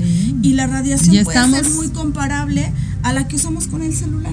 Es una radiación mínima. Es más, les puedo decir que la radiación de la mastografía y la densitometría son las más bajas que hay en el área de rayos X. Ok. Entonces, es una vez al año, es mínima. bueno, te puedo hacer 10 tomas y no te va a pasar nada. No te va a pasar nada. Por ejemplo, nosotros los que nos dedicamos a hacer las mastografías, tenemos un límite permitido de radiación en el cuerpo. Van a ver que todos traemos un dosímetro, que es un aparatito que siempre traemos aquí colgado en la ropa, o aquí es un aparatito así chiquito y, ese nos mide la radiación a, los que trabajamos en rayos. Porque entonces ustedes sí están más expuestos. Imagínate. todos los días, ¿cuántos estudios, no? Imagínate nosotros cuánta exposición tendríamos a la radiación, ¿no? Yo, por ejemplo, me ha tocado quedarme con algunas pacientes eh, complicadas para tomar, por ejemplo, a lo mejor que vienen en silla de ruedas, que les falta una pierna, que tienen, no tienen la posibilidad de pararse, de, acomodarse para el estudio. Entonces, yo de voluntad propia me quedo con ellas, deteniéndolas mientras una compañera da, la radiación. Y claro que pues tú también Y no me pasa nada, ¿no? Y no me ha pasado nada y lo, lo hice por años, ¿no? Okay. Entonces no tengan miedo a la radiación. Ese es un mito, yo creo que de los más importantes que mencionar y de los que más las mujeres tienen miedo. También hace unos años se habló y malinformó en un programa de televisión en TV Azteca. Mm, para que eh, vean. Sí, sí, sí, que por hacerte la mastografía te daba cáncer de tiroides. Porque al dar la radiación, digo, sería muy complicado que les explicara ahorita toda la terminología de, de lo que se compone un mastógrafo. Pero está la parrilla y está donde sale el rayo, ¿no? Para que me entiendan. Entonces decían que, que como pegaba ahí, brincaba y te daba, y te la daba tiroides. en la tiroides. Eso es mentira, la radiación no se dispersa. O se dispersa pero de una forma diferente, no, no es que rebote, ¿no? O sea, no es que aquí está la radiación y corre para todos lados, ¿no? Imagínense el peligro que No, sería pues, esa sí. situación. La radiación sale, pega y se acaba. Ah, ok. No, no si- la radiación dispersa es otro tipo de radiación dispersa, no es esa, y bueno, ya sería otro tema. Pero no se confundan, no da cáncer de tiroides por hacerse la mastografía. Si tú traes genes de tener cáncer de tiroides, ya lo traes, ya lo traes, y viene a partir de otra situación, que a lo mejor hay alguna, em, ¿cómo se llama? Que fue... mm, que coincidió. Una coincidencia. Una coincidencia. Que se hizo la masto y resultó que tenía cáncer de tiroides. es Y de ahí lo asociaron Y y de ahí lo- asociaron, pero no es cierto, es mentira. Y fíjate que qué bueno que lo mencionas porque justamente yo también a eso te iba a preguntar. Vi esa noticia donde decían que incluso siempre que fueras a hacer una mastografía pidieras un protector para, ¿no? Esto no es necesario, entonces. No es necesario. Sí lo pueden pedir, están en todo su derecho. Todas las personas, todos los equipos de masto deben tener uno o deben contar con un collarín. Desafortunadamente por cuestiones posiblemente económicas, no todos lo tienen, pero deberían de tenerlo. Sin en cambio, no es necesario. No se asusten, ustedes sin miedo, no pasa nada. No les va a dar cáncer de tiroides si, si se lo hacen sin collarín. Ya eso ya es protector de tiroides. otro tema, ya, Sí, eso es, ya es otra cosa. Si te va a dar, pues te va a dar, no, no necesariamente, o no por eso, no por esa situación, ¿no? De la, ok, perfecto. Eh, y fíjate qué interesante todo lo que estás comentando, porque justamente con todos estos miedos, con todos estos mitos, pues a veces uno se dice, ay no, mejor no, mejor me espero, ¿no? Mejor este año no y mejor hasta el próximo, ¿no? O y ya te pasaste cinco años y no fuiste, ¿no? Entonces es bien importante que estemos al pendiente de todo esto, que, que quitemos esos miedos y esos tabús y esos este, mitos para que nos demos cuenta que no pasa nada, que no, eh, que no hay necesidad de, de- de huirle, ¿no? Así es. Otro, otro eh, tabú o mito también que se maneja es que se dice que porque no tienes descendencia de, de familiares con cáncer de mama, tú no puedes tener cáncer de mama. Ajá, ¿no? claro. Y eso es mentira. Tan de un lado como del otro.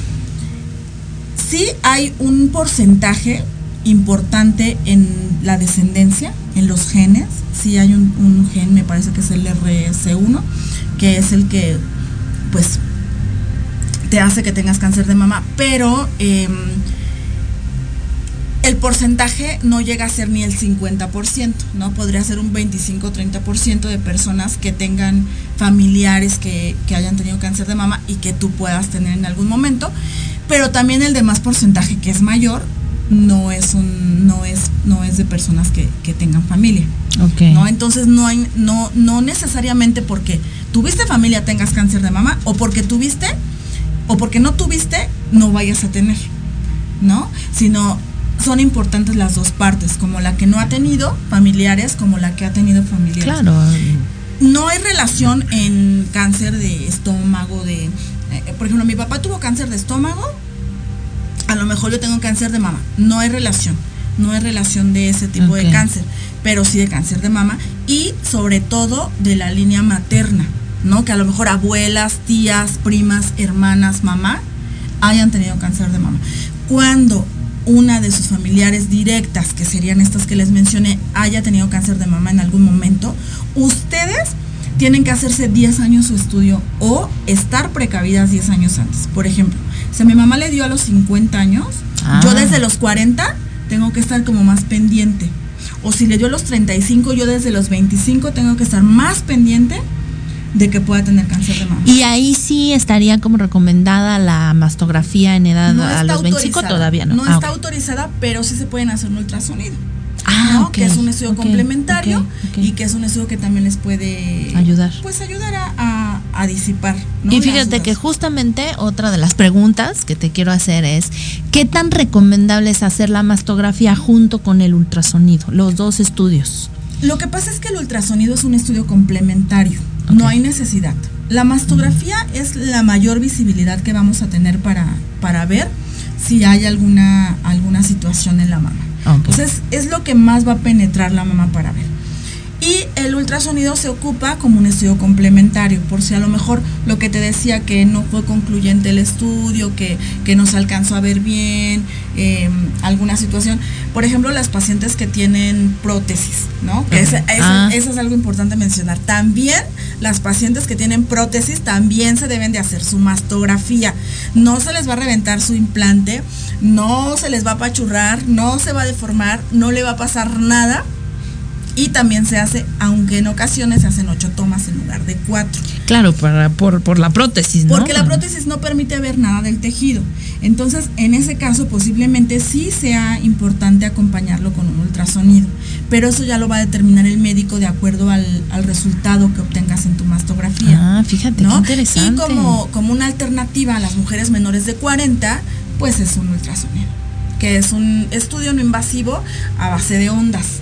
¿No? que no tiene ah. nada de radiación. Ok, entonces antes de los 40 puede uno empezar con el puro ultrasonido. ya a partir de los 40 la mastografía, y pues si quieren el estudio complementario ya con el ultrasonido. Regularmente yo sé que los estudios no los hacen sin orden médica, menos la masto. O sea, tiene que llevar una orden médica, pero por eso te digo, nada más importante para cualquier situación como ir al médico y que él te diga qué es lo que tienes que hacer, porque varía de acuerdo a la necesidad de cada paciente, ¿no? O a la situación de cada paciente.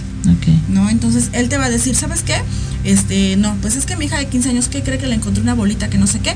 Él va a tocar él va a determinar si requieres la mastografía, porque sí se han hecho mastografías a menores de 40 bajo la indicación médica, con su orden médica sí se hacen, pero son mínimas las, las cantidades.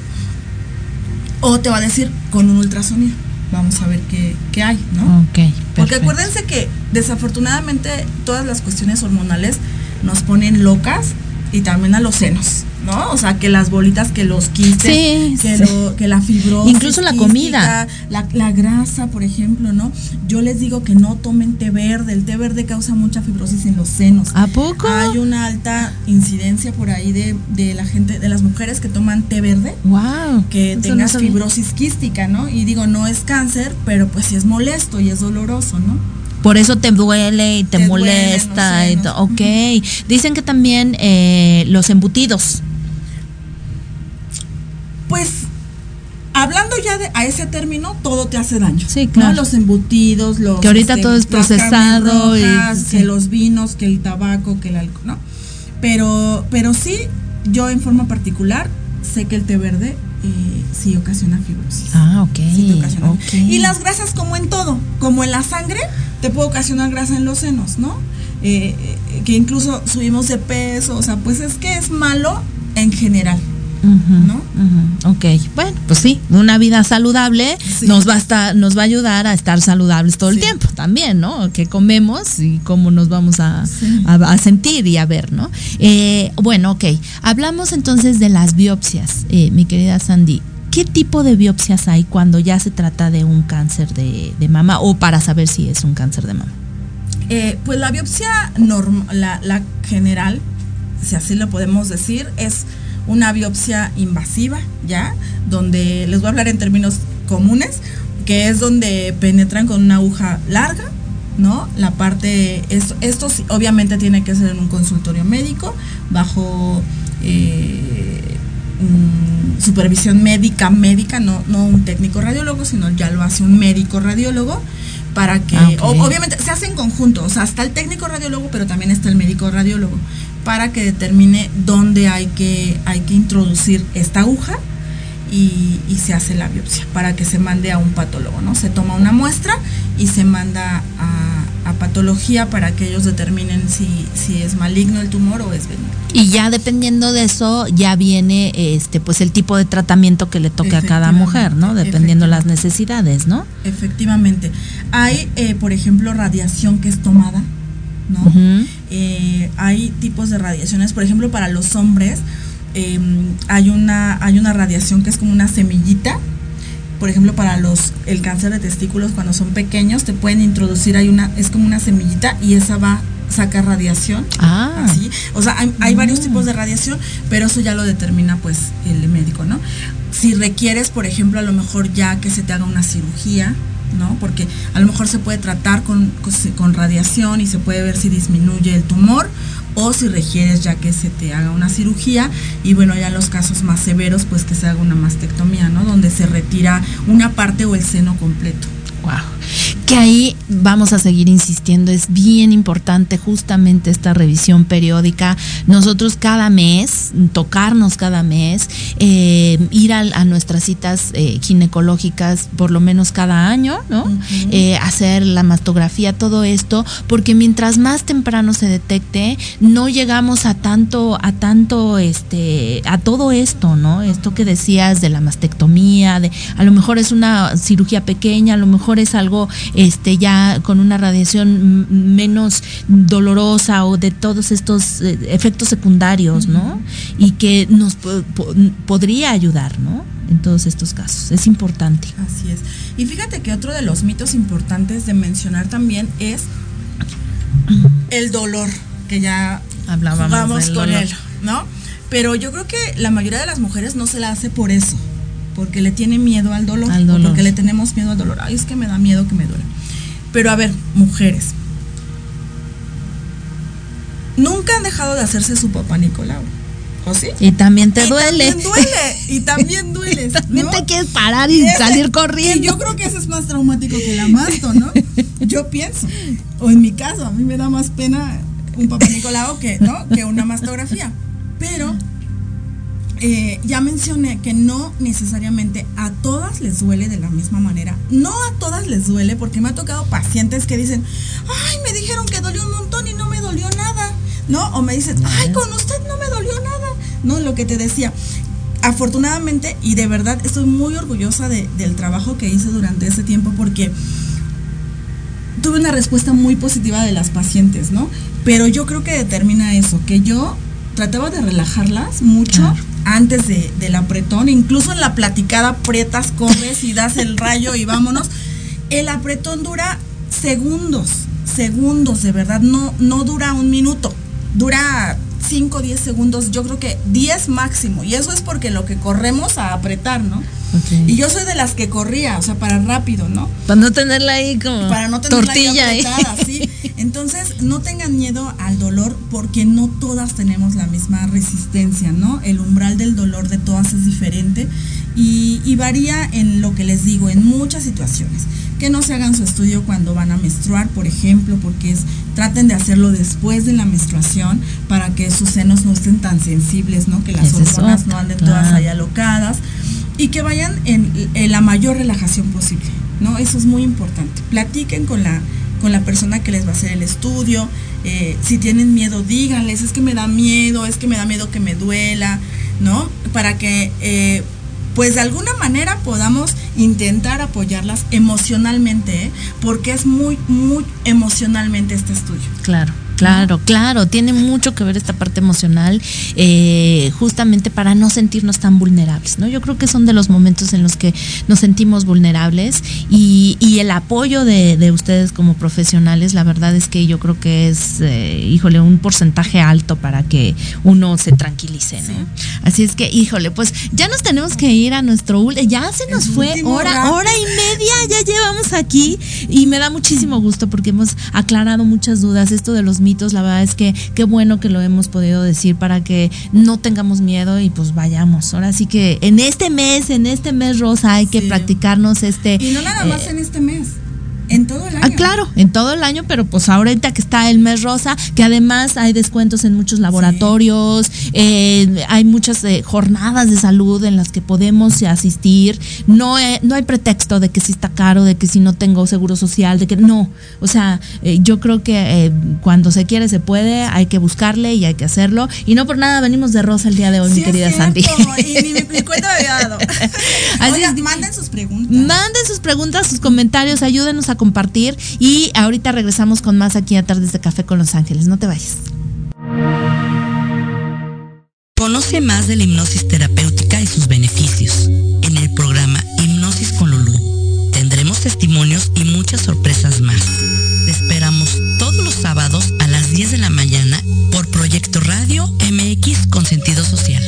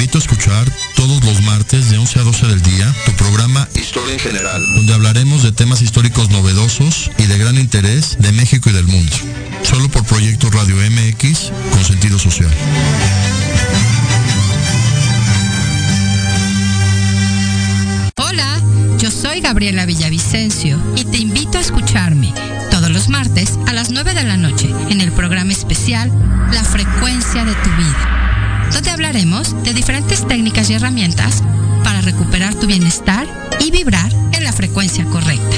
Solo por Proyecto Radio MX con sentido social.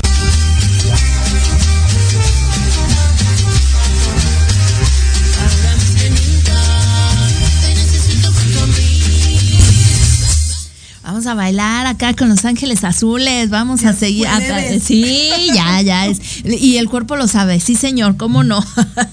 Aquí tenemos más comentarios, mi querida Sandy. La verdad es que sí, mucha gente eh, comentando. Viejo Paulino dice excelente tema.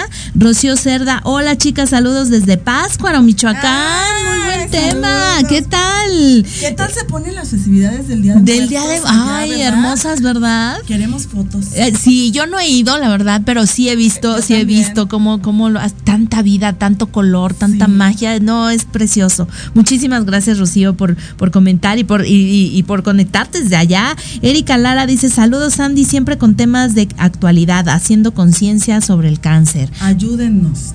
Tenemos que unirnos para hacer conciencia. Tenemos que replicar la información importante para seguir haciendo conciencia. Así es que ayuden a compartir para que esta información, ya saben que se queda grabado, lo pueden ver las veces que quieran. Si no llegaste desde el principio, ponte a escucharlo desde el principio. Ahí está la información, solo al alcance de, de un dedito, ¿no? de un clic. No, ya Eh, tenemos cuántas redes para donde pueden escuchar. además aquí- Ya hay muchísimas. Hay, eh, no hay lo, pretexto. lo puedes ver por YouTube, por Spotify, por hay muchísimas Podcast, plataformas. Pueden bajar después el programa, ¿no? Así es que no tienen pretexto. Oye, un tema que hemos dejado al último, no porque carezca de importancia, pero creo que, no, al contrario, creo que es muy importante, que lo tenemos que platicar también, eh, que pocos conocemos, que pocos sabemos de eso y que creo que también hay que crear esa conciencia. Cáncer de mama en los hombres. También, también se da, obviamente con una incidencia menor, con un porcentaje muy, muy bajo, pero también hay, hay casos de, de cáncer de mama en hombres. Los hombres, aunque se sientan, este, ¿cómo se dice? Este, lomo plateado. Sí, lomo plateado, también tienen glándulas mamarias. También hay posibilidad de que, de que puedan tener en algún momento cáncer de mama, también por situaciones hereditarias como las mujeres, los mismos casos, obviamente con menos incidencia como les vuelvo a repetir, pero sí hay posibilidades. Y a los hombres también se les hace su mastografía. ¿Qué tal? Eso es lo que le preguntaba ahorita aquí a mi querida Sandy fuera del, del, del aire, que decía, ¿cómo, cómo, cómo a un hombre que hay veces que son de esos flacos, flacos que tienen el cuero pegado al hueso, ¿cómo les hacen ahí con ellos? Cuesta mucho trabajo. Sí, cuesta mucho trabajo hacerle una mastografía a un hombre, pero sí las han pedido. O sea, sí me ha tocado eh, eh, que se quieren hacer su y pues hay que hacerlas, ¿no? Entonces, y bien importante, ¿no? Que el hombre vaya y diga, yo me quiero hacer Yo también quiero la mastografía. O que sea, está informado. Y yo quiero también hacerme ¿Qué mi, mi mastografía, ¿no? ¿A partir de los cuántos años ellos? Igual, es la, es la misma, la misma situación a partir de los 40 años hasta los 65, 60 años, que es cuando hay más probabilidad de riesgo, Ok. pero también igual un ultrasonido a lo mejor sería un poquito más sencillo para ellos, porque pues, ¿no? Pero sí se hace. Sí hay que tener mucha fuerza. Nosotras las, las que hacemos las mastografías eh, hacemos muchas fuer- mucha fuerza para hacer las mastos. A lo mejor ustedes no se percatan, pero cuando uno posiciona la mama y a la paciente, uno la empuja. Ustedes no se dan cuenta, pero, eh, ¿cómo se dice? Em, sin querer, ustedes, eh, por instinto, por... Haces fuerza, ¿no? Ustedes se tienden a hacer para atrás. Sí. Ustedes no sienten, pero nosotros las metemos y ustedes hacia atrás. Entonces, hay que hacer una fuerza impresionante en los brazos para meter, obviamente de un lado y de otro, para, para, para posicionar la mama y apretarlas. O sea, bueno, empujarlas, más bien, empujarlas. Y aquí hay mucha fuerza que hay que hacer. Entonces, con los hombres hay que hacer muchísima más fuerza. Claro, claro. Muchísima más fuerza porque es un, es un instinto, ¿no? Claro. Que tiendes como a hacerte hacia atrás. Entonces, imagínate, si no hay glándula, o sea, si no hay mucha mama, no hay mucha grasita, no hay mucho de dónde, ¿de dónde agarras? no? Está peor. Entonces es Cuesta más trabajo, pero sí se hace. es más indicado un ultrasonido por este tema, ¿no? Que no, de es que me facilidad. hacen- no es que sea más indicado porque acuérdate que, Es que son complementarios. Entonces no, no, no quita uno del otro. Pero sí es, eh, es más fácil, podría decirse la, la, la situación, hacerse un ultrasonido que hacerse una masto. Porque sí es molesto, mucho más molesto para los hombres, porque pues hay que agarrar un pedacitito, ¿no? Digo, hay quienes sí tienen, ¿eh? Les voy a decir que hay quienes sí Que tienen. más que uno. Que tienen más que uno, pues ahí no hay tanto problema, pero a los que tienen poco, pues sí es un poquitín complicado hacérselos. Oye, y eh, pero también es recomendable entonces que los hombres se exploren. También, también es importante que los hombres se, se hagan su exploración.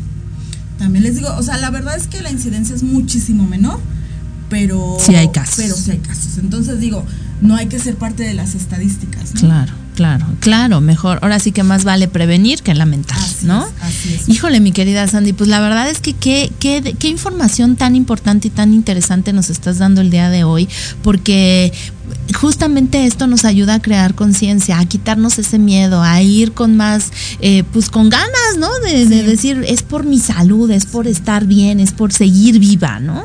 Y, y, y sobre todo esta parte que decías muy importante y que quiero seguir enfatizando, cuando lo descubres a tiempo, Es curable. Digo, ojalá que no, ojalá que no llegue, ¿no? Y que no tenga nunca nadie, pero cuando si lo descubren a tiempo, es curable, al 100%. Y ah, eh, bueno, a ver, sácame ahora de esta pregunta. Eh, cuando lo descubren a tiempo, a veces no es necesario ni siquiera quimios ni radioterapias, ¿verdad? Sea, No, sí, sí hay que hacer porque el cáncer se tiene que matar con, con radiación. pero me refiero, si te, si ya te quitan el tumor, aún así, En algún, sí, la mayoría de los casos sí requiere como un eh, adiciente, como un adicional. ¿no? Como, como un refuerzo, ¿no? Y acuérdense que, o sea, ya me lo quitaron, ya hoy no me apareció, pero hay que tener un seguimiento Claro. importante, ¿no? Que, que las mujeres hasta como dos, tres años después las dan de alta, ¿no? Hasta que ya ven que de plano no, pues no hay nada, ¿no? No hay Aunque haya restos, sido muy al Sí, aunque principio. haya sido muy al principio. Sí, siempre es importante dar seguimiento porque puede volver a salir, o sea, puede volver a haber cáncer, ¿no? No en todos los casos, pero sí puede volver a haber cáncer. Igual me ha tocado pacientes con cáncer en las dos mamas, que eso es algo muy muy difícil de ver, pero sí, sí este, sí hay pacientes. se corre de una a otra. ¿O qué pasa ahí? Pues no se corre, ahí está, ¿no? Porque ya es genético en la mayoría de las veces. Entonces, hay en las dos mamas, eso es, eso es pues ya más, más peligroso y más complicado, ¿no? Justo yo estaba viendo una historia en la mañana que decía que fue este, es- eh, ¿cómo se llama? ¿Cuál es el término? Eh, cuando te quitan la mama. Mastectomía. Mastectomía eh, bilateral y luego aparte eh, también matriz. Ay, no, qué terrible. ¿Qué hay aquí con eso? ¿Hay alguna relación también? No hay relación, eh, ¿Se dan casos? pero yo me imagino que su caso ya es genético. Me imagino que su caso ya es genético. Ok. Entonces hay que estar muy al Fíjate pendiente. qué delicado. Sí, sí, ¿no? sí. Y, y es más difícil, por ejemplo, el de ovario, el de, o sea, ese, ese ya es muy complicado porque ese sí ya no es tan curable, ¿no? Como, Ah, sí. porque no hay forma de tampoco de, de detectarlo a tiempo y tenemos la, la, la oportunidad de que la mastografía sí se puede detectar a tiempo porque son estudios de rutina, de tamizaje se les dice, ¿no? Una mastografía de tamizaje que es un estudio eh, para prevenir. Ok.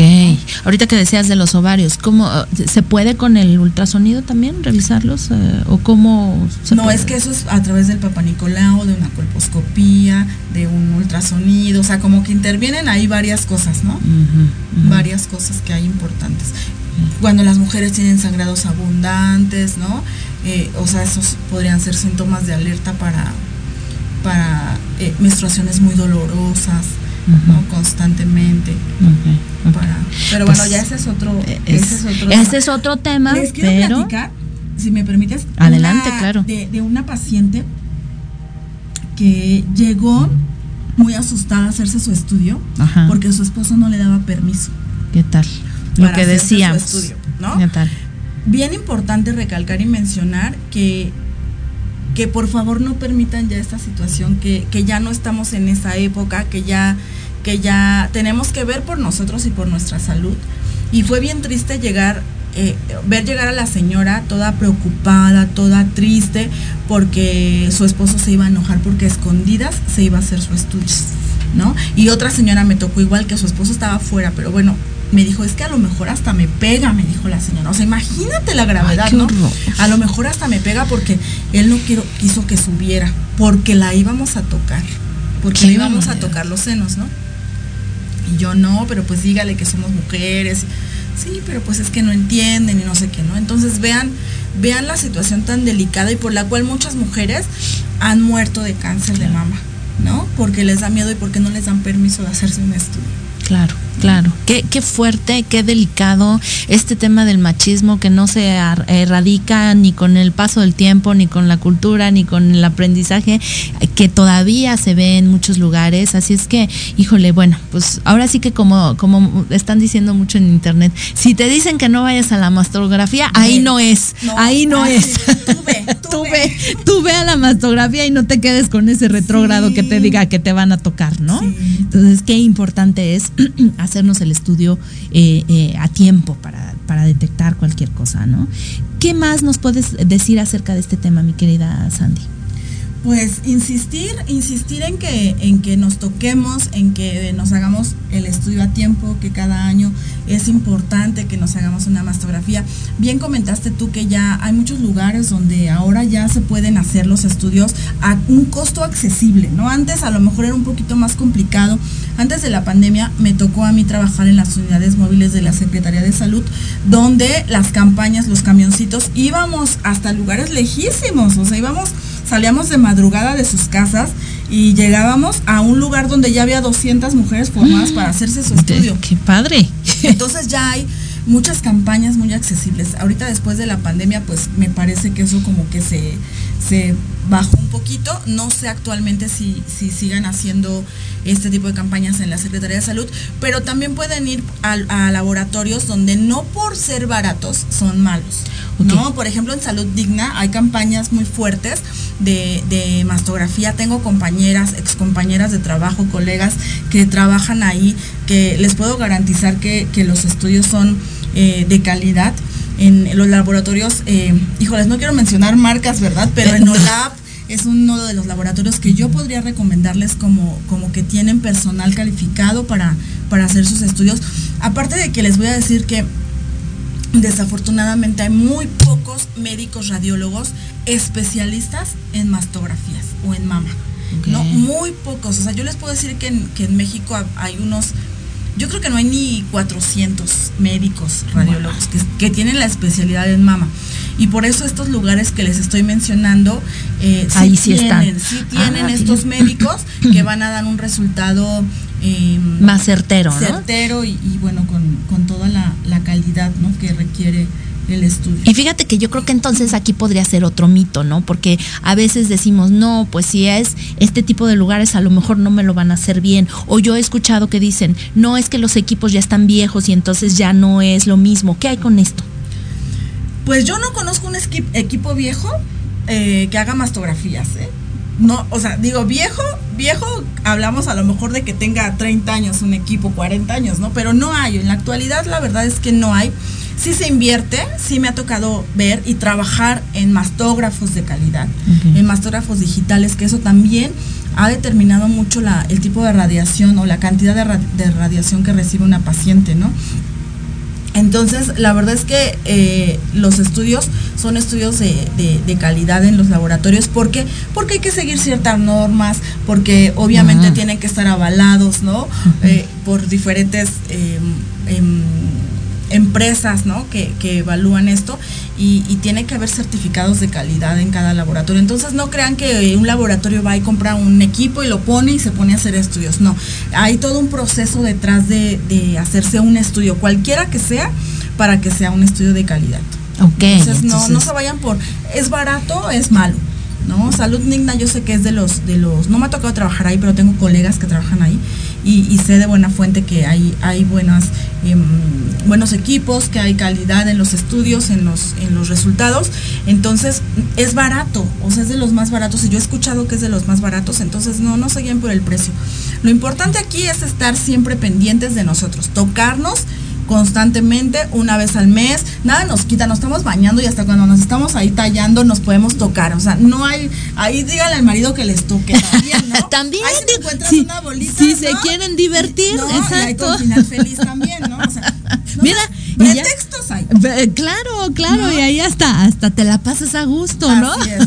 Entonces no, no, no hay que poner pretextos para, para, para esto porque hay en la actualidad ya muchísimas formas de, de um, detectarlo a tiempo. Okay. De detectar el cáncer de mama a tiempo. Entonces, eh, tóquense, cuídense, háganse su estudio periódicamente, porque de verdad que si se detecta a tiempo, puede salvar su vida y... Hay que insistir en esto. Y hay que insistir en eso. Okay. Y no solo de, la de nosotros, el hecho de que a lo mejor yo tenga una hija o un hijo y, y, tenga cáncer de mama, le estoy dejando esa herencia a mi hijo, ¿no? A mi hija. O que no la, o que no tenga cáncer de mama, también, ¿no? De que te cuidas, de que te protejas, de que te cheques, de que vayas al doctor. Porque la, la desafortunadamente en México sigue siendo un tabú la salud. ¿no? Es de lo último claro. que dejamos claro. eh, oh, las sí. mujeres sí. sobre todo. Luego voy, no tengo ah. dinero, no puedo, estoy, estoy, trabajando y salgo tarde. En el IMSS eh, se tardan las horas. Eh, me dan cita hasta dentro de tres meses, pero pues si no haces la cita tampoco. Algo es algo y tenemos que buscar la forma, ¿no? También tenemos que cooperar. Claro, ¿no? De claro, alguna manera claro, para, claro. para, porque es al final nuestra salud y es por nuestro bien y, y, el de nuestra familia, y ¿no? Claro. Porque entre más avanzado esté el cáncer, pues obviamente es más complicado, eh, pues curarse, ¿no? O eliminarlo. Claro. ¿Qué tips nos puedes dar justamente porque de, para, para revisarnos, para tocarnos? Porque bueno, tú decías esto de que a veces uno no se toca con la presión de vida. ¿Cómo lo tenemos que hacer? obviamente no lo vas a no lo van lo, a ver directo ya pero lo hice ya lo hice en un programa en un programa sí, mío que, sí. lo hice ya ya me toqué eh, la verdad es que hoy es súper fácil no porque ustedes pueden ir a, a internet y a hay bajar un unas, tutorial un, unas imágenes el, pueden incluso imprimirla y tenerla ahí en su recámara y ver cómo se deben de tocar, ¿no? Que es en sentido a las manecillas del reloj, okay, como nos ¿sí? tenemos que ir tocando. La presión, pues tiene que ser de una forma no tan ligera. Así como para, si tecleáramos. Ajá, sí, una forma ajá. no tan ligera, un poquito más para que para que podamos detectar algo a profundidad, ¿no? Que nosotros no podemos detectar una bolita muy profunda. Eso es lo que hace la mastografía. Algo muy chiquito y muy profundo es lo que detecta una mastografía. ¿Me okay. explico? Entonces, nosotros vamos a a tocar cosas que estén eh, un poquito más externas, ¿no? Y cuando nosotros de detectamos una bola y es cáncer, señoras, es porque ya hubo un tiempo. Es porque ya wow. pasó tiempo y no nos hicimos un estudio. Ouch. ¿No? Desafortunadamente. Porque sí se puede detectar. Sí podemos eh, eh, llegar a temprana, a, tiempo para poder determinar que está iniciando un cáncer, ¿no? El cáncer no duele, no se vayan con ese mito. Ah, es que me duele un seno, es que a lo mejor tengo cáncer. El cáncer no duele, duele cuando ya está muy avanzado no duele el cáncer. O sea, ustedes pueden, yo no tengo problema, es que a mí no me duele nada. Y lo dijo nuestra querida Patti con su testimonio, decía, no me dolía, no sentía nada. Pasaron meses y ya la sentía que empezara a, cre a crecer y que, y que se puso dura. Entonces ya estaba en un estado un poco más avanzado, ¿no? Así es. Igual, por ejemplo, hay situaciones que reflejan dolor en los senos, que puede ser incluso un dolor de vesícula, uh -huh. ¿no? A veces pongan mucha atención en sus brasieres. Cuando las varillas ya estén salidas, sí. eso lastima mucho los senos. Y duelen mucho los senos y ustedes piensan que ya tienen cáncer, pero resulta que no es el que es algunos Son sus brasieres, no ya me ha tocado casos. Entonces, revisen sus brasieres también. Les digo, un, hay, hay dolores por reflejo. ¿no? Ay, es que me duele por aquí, pero resulta que no es aquí, es que me está doliendo la, boca del estómago, la vesícula, ¿no? Entonces también hay dolores por reflejo, no se asusten. Lo importante es que ante cualquier situación que ustedes vean diferente en sus senos, por ejemplo, ay, y ya, ya me estoy yendo y creo que eso no lo mencionamos, por ejemplo, que vean que su pezón está... que se sumió, que por invertido, ¿no? Le dicen. No, el pezón invertido es uno, el pezón invertido ya nacemos con él, ya lo tenemos así, las que tienen pezón invertido, ah, y las que no, este es porque se les retrae. El, el pezón se sume. ¿No? Por decirlo de es un, signo de alarma. Es un signo de alarma. La secreción en los senos. Hay muchas secreciones en los senos. Por ejemplo, por cuestiones hormonales, cuando las mujeres tienen la prolactina alta, tienden a, tener como, a sacar como leche, ¿no? Aunque es un síntoma de alerta, no propiamente es cáncer. No quiero decir. Pero cuando tiene ya como sangre y estas, tampoco es, es que sea cáncer, pero sí hay una mayor probabilidad. Alertas. Alerta. Focos rojos que si yo veo que tengo secreción y nunca le he tenido eso es un síntoma de alerta para algo, a lo mejor no para cáncer, a lo mejor es porque mi situación hormonal está cambiando, porque necesito algún medicamento, porque la prolactina se me subió. Pero no es normal, no es definitivamente. Entonces, aún así, aunque no sea cáncer, tenemos que ir al médico. Que cambie la coloración en la piel, que se ponga roja, por ejemplo, la llamada piel de naranja que veamos que está como con puntitos, ¿no? Así, eh, como, sí, literal como una naranja, así. Cuando hay hundimiento en alguna parte del, seno, eso ya es muy delicado, muy delicado, señoras, y ya es porque hay algo más avanzado. Eh, regularmente los, los tumores malignos tienden a jalar, incluso así se ven en las, en las, en las radiografías, se ven como unas bolitas espiculadas, así con picos. Nosotros les llamamos palomitas de maíz, nosotras en términos radiológicos, porque hagan de cuenta que es una palomita que explotó y esa palomita empieza a jalar, a jalar, y entonces por eso se, se sumen algunas partes, ¿no? De, me tocó una paciente que la toqué y cuando la toqué, yo trabajo con la luz tenue. No sé si han visto que algunas radiólogas trabajan con toda la luz y algunas con una luz bajita. Yo trabajo con la luz tenue. Entonces la, toco y cuando la toco pues sentí sumido. Entonces prendo la luz y veo y tenía morado y tenía sumido. Veo su placa y la señora ya tenía cáncer, ¿no? Y era una persona que acababa de cumplir 40 años y me dijo, es que ya me había notado esto que tengo, pero me dio medio ir al doctor y que me dijeran que tuviera cáncer. Y ya tenía ocho meses con eso. O sea, si ya ocho meses antes que se detectó eso, posiblemente hubiera estado a tiempo de que no le retiraran un seno, porque cuando yo le hice el estudio, ya se le tenía que quitar un seno porque ya estaba invadido su, seno. Entonces, vean hundimientos, enrojecimientos, eh, textura de piel de naranja, secreciones en los senos, son signos de, alerta, no de alarma, de alerta de alerta, ok. Híjole, pues qué interesante, mi querida Sandy, de verdad, eh, creo que ha sido un tema eh, donde nos has aclarado muchísimas dudas, muchísimas situaciones en las que a lo mejor ni siquiera las teníamos pensadas, pero me da mucho gusto que hayas venido hoy al programa precisamente para crear, eh, seguir en esta lucha, creando esa conciencia y este, no sé, no me quiero ir sin leer los últimos comentarios que todavía hay aquí.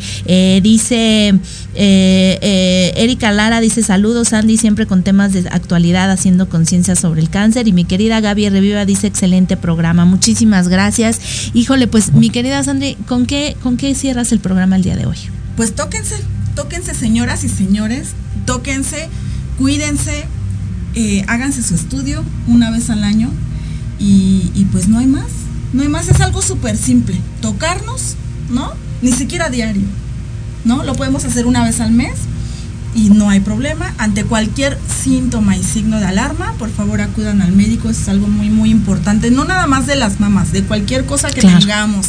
Es importante ir. Nosotros nos conocemos y aunque la que diga que no, yo puedo estar segura que sí. Todos, todos sabemos cuando hay algo diferente en nuestro cuerpo y hay alguna situación extraña, entonces hay que acudir al médico. Muchísimas gracias Lili por, por haberme abierto nuevamente las puertas a Proyecto no, pues que ya tiene infinidad de tiempo que no venía y qué mejor que, que hablar de la concientización para prevenir el cáncer de mama. No, pues muchísimas gracias a ti por aceptar la invitación. Aquí es tu casa, pues oye, y ya te queremos ver aquí pronto. Ojalá que ya pronto regreses. y eh, muchísimas, muchísimas gracias, de verdad. Y muchísimas gracias a todos ustedes. Ah, pero antes de irnos, ¿en dónde te encontramos? ¿Tus redes sociales? Locura se lo cuentes todo como locura se lo cuentes. Ahí me encuentro. Acá la amiga, todas las locuras que se puedan también, ya, en TikTok. Hazme el favor, ando en TikTok. Muy bien, tú muy bien. Todas las redes como locura se lo cuentes. Ok, perfecto. Y pues muchísimas gracias por habernos acompañado aquí hoy, 19 de octubre, Día Internacional de la Lucha contra el Cáncer de Mama. Así es que explórate, cuídate, quiérete, tócate. Y eh, pues si ya tienes más de 40 o más, pues hacernos la mastografía para, para, para querernos con todo el amor. Muchas gracias por estar, por haber estado aquí el día de hoy conectado, conectada. Muchas gracias por tus comentarios, por compartir. Y bueno, pues nos vemos la próxima semana aquí con más de Tardes de Café con Los Ángeles. Ya sabes, yo soy Liliana Santuario también me encuentras en mis redes sociales como arroba Liliana Santuario y Tardes de Café con Los Ángeles. Y aquí todos los jueves de 5 a 7 por Proyecto Radio MX. Así es que pues nos, nos vemos la próxima semana. Yo te mando un abrazo de corazón a corazón y pues sigue disfrutando este juevesito. Hasta la próxima.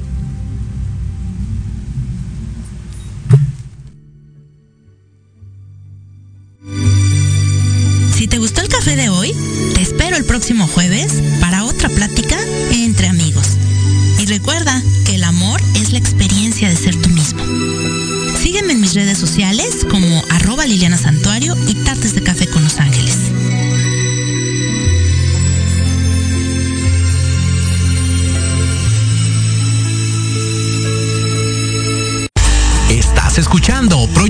Radio MX con sentido social.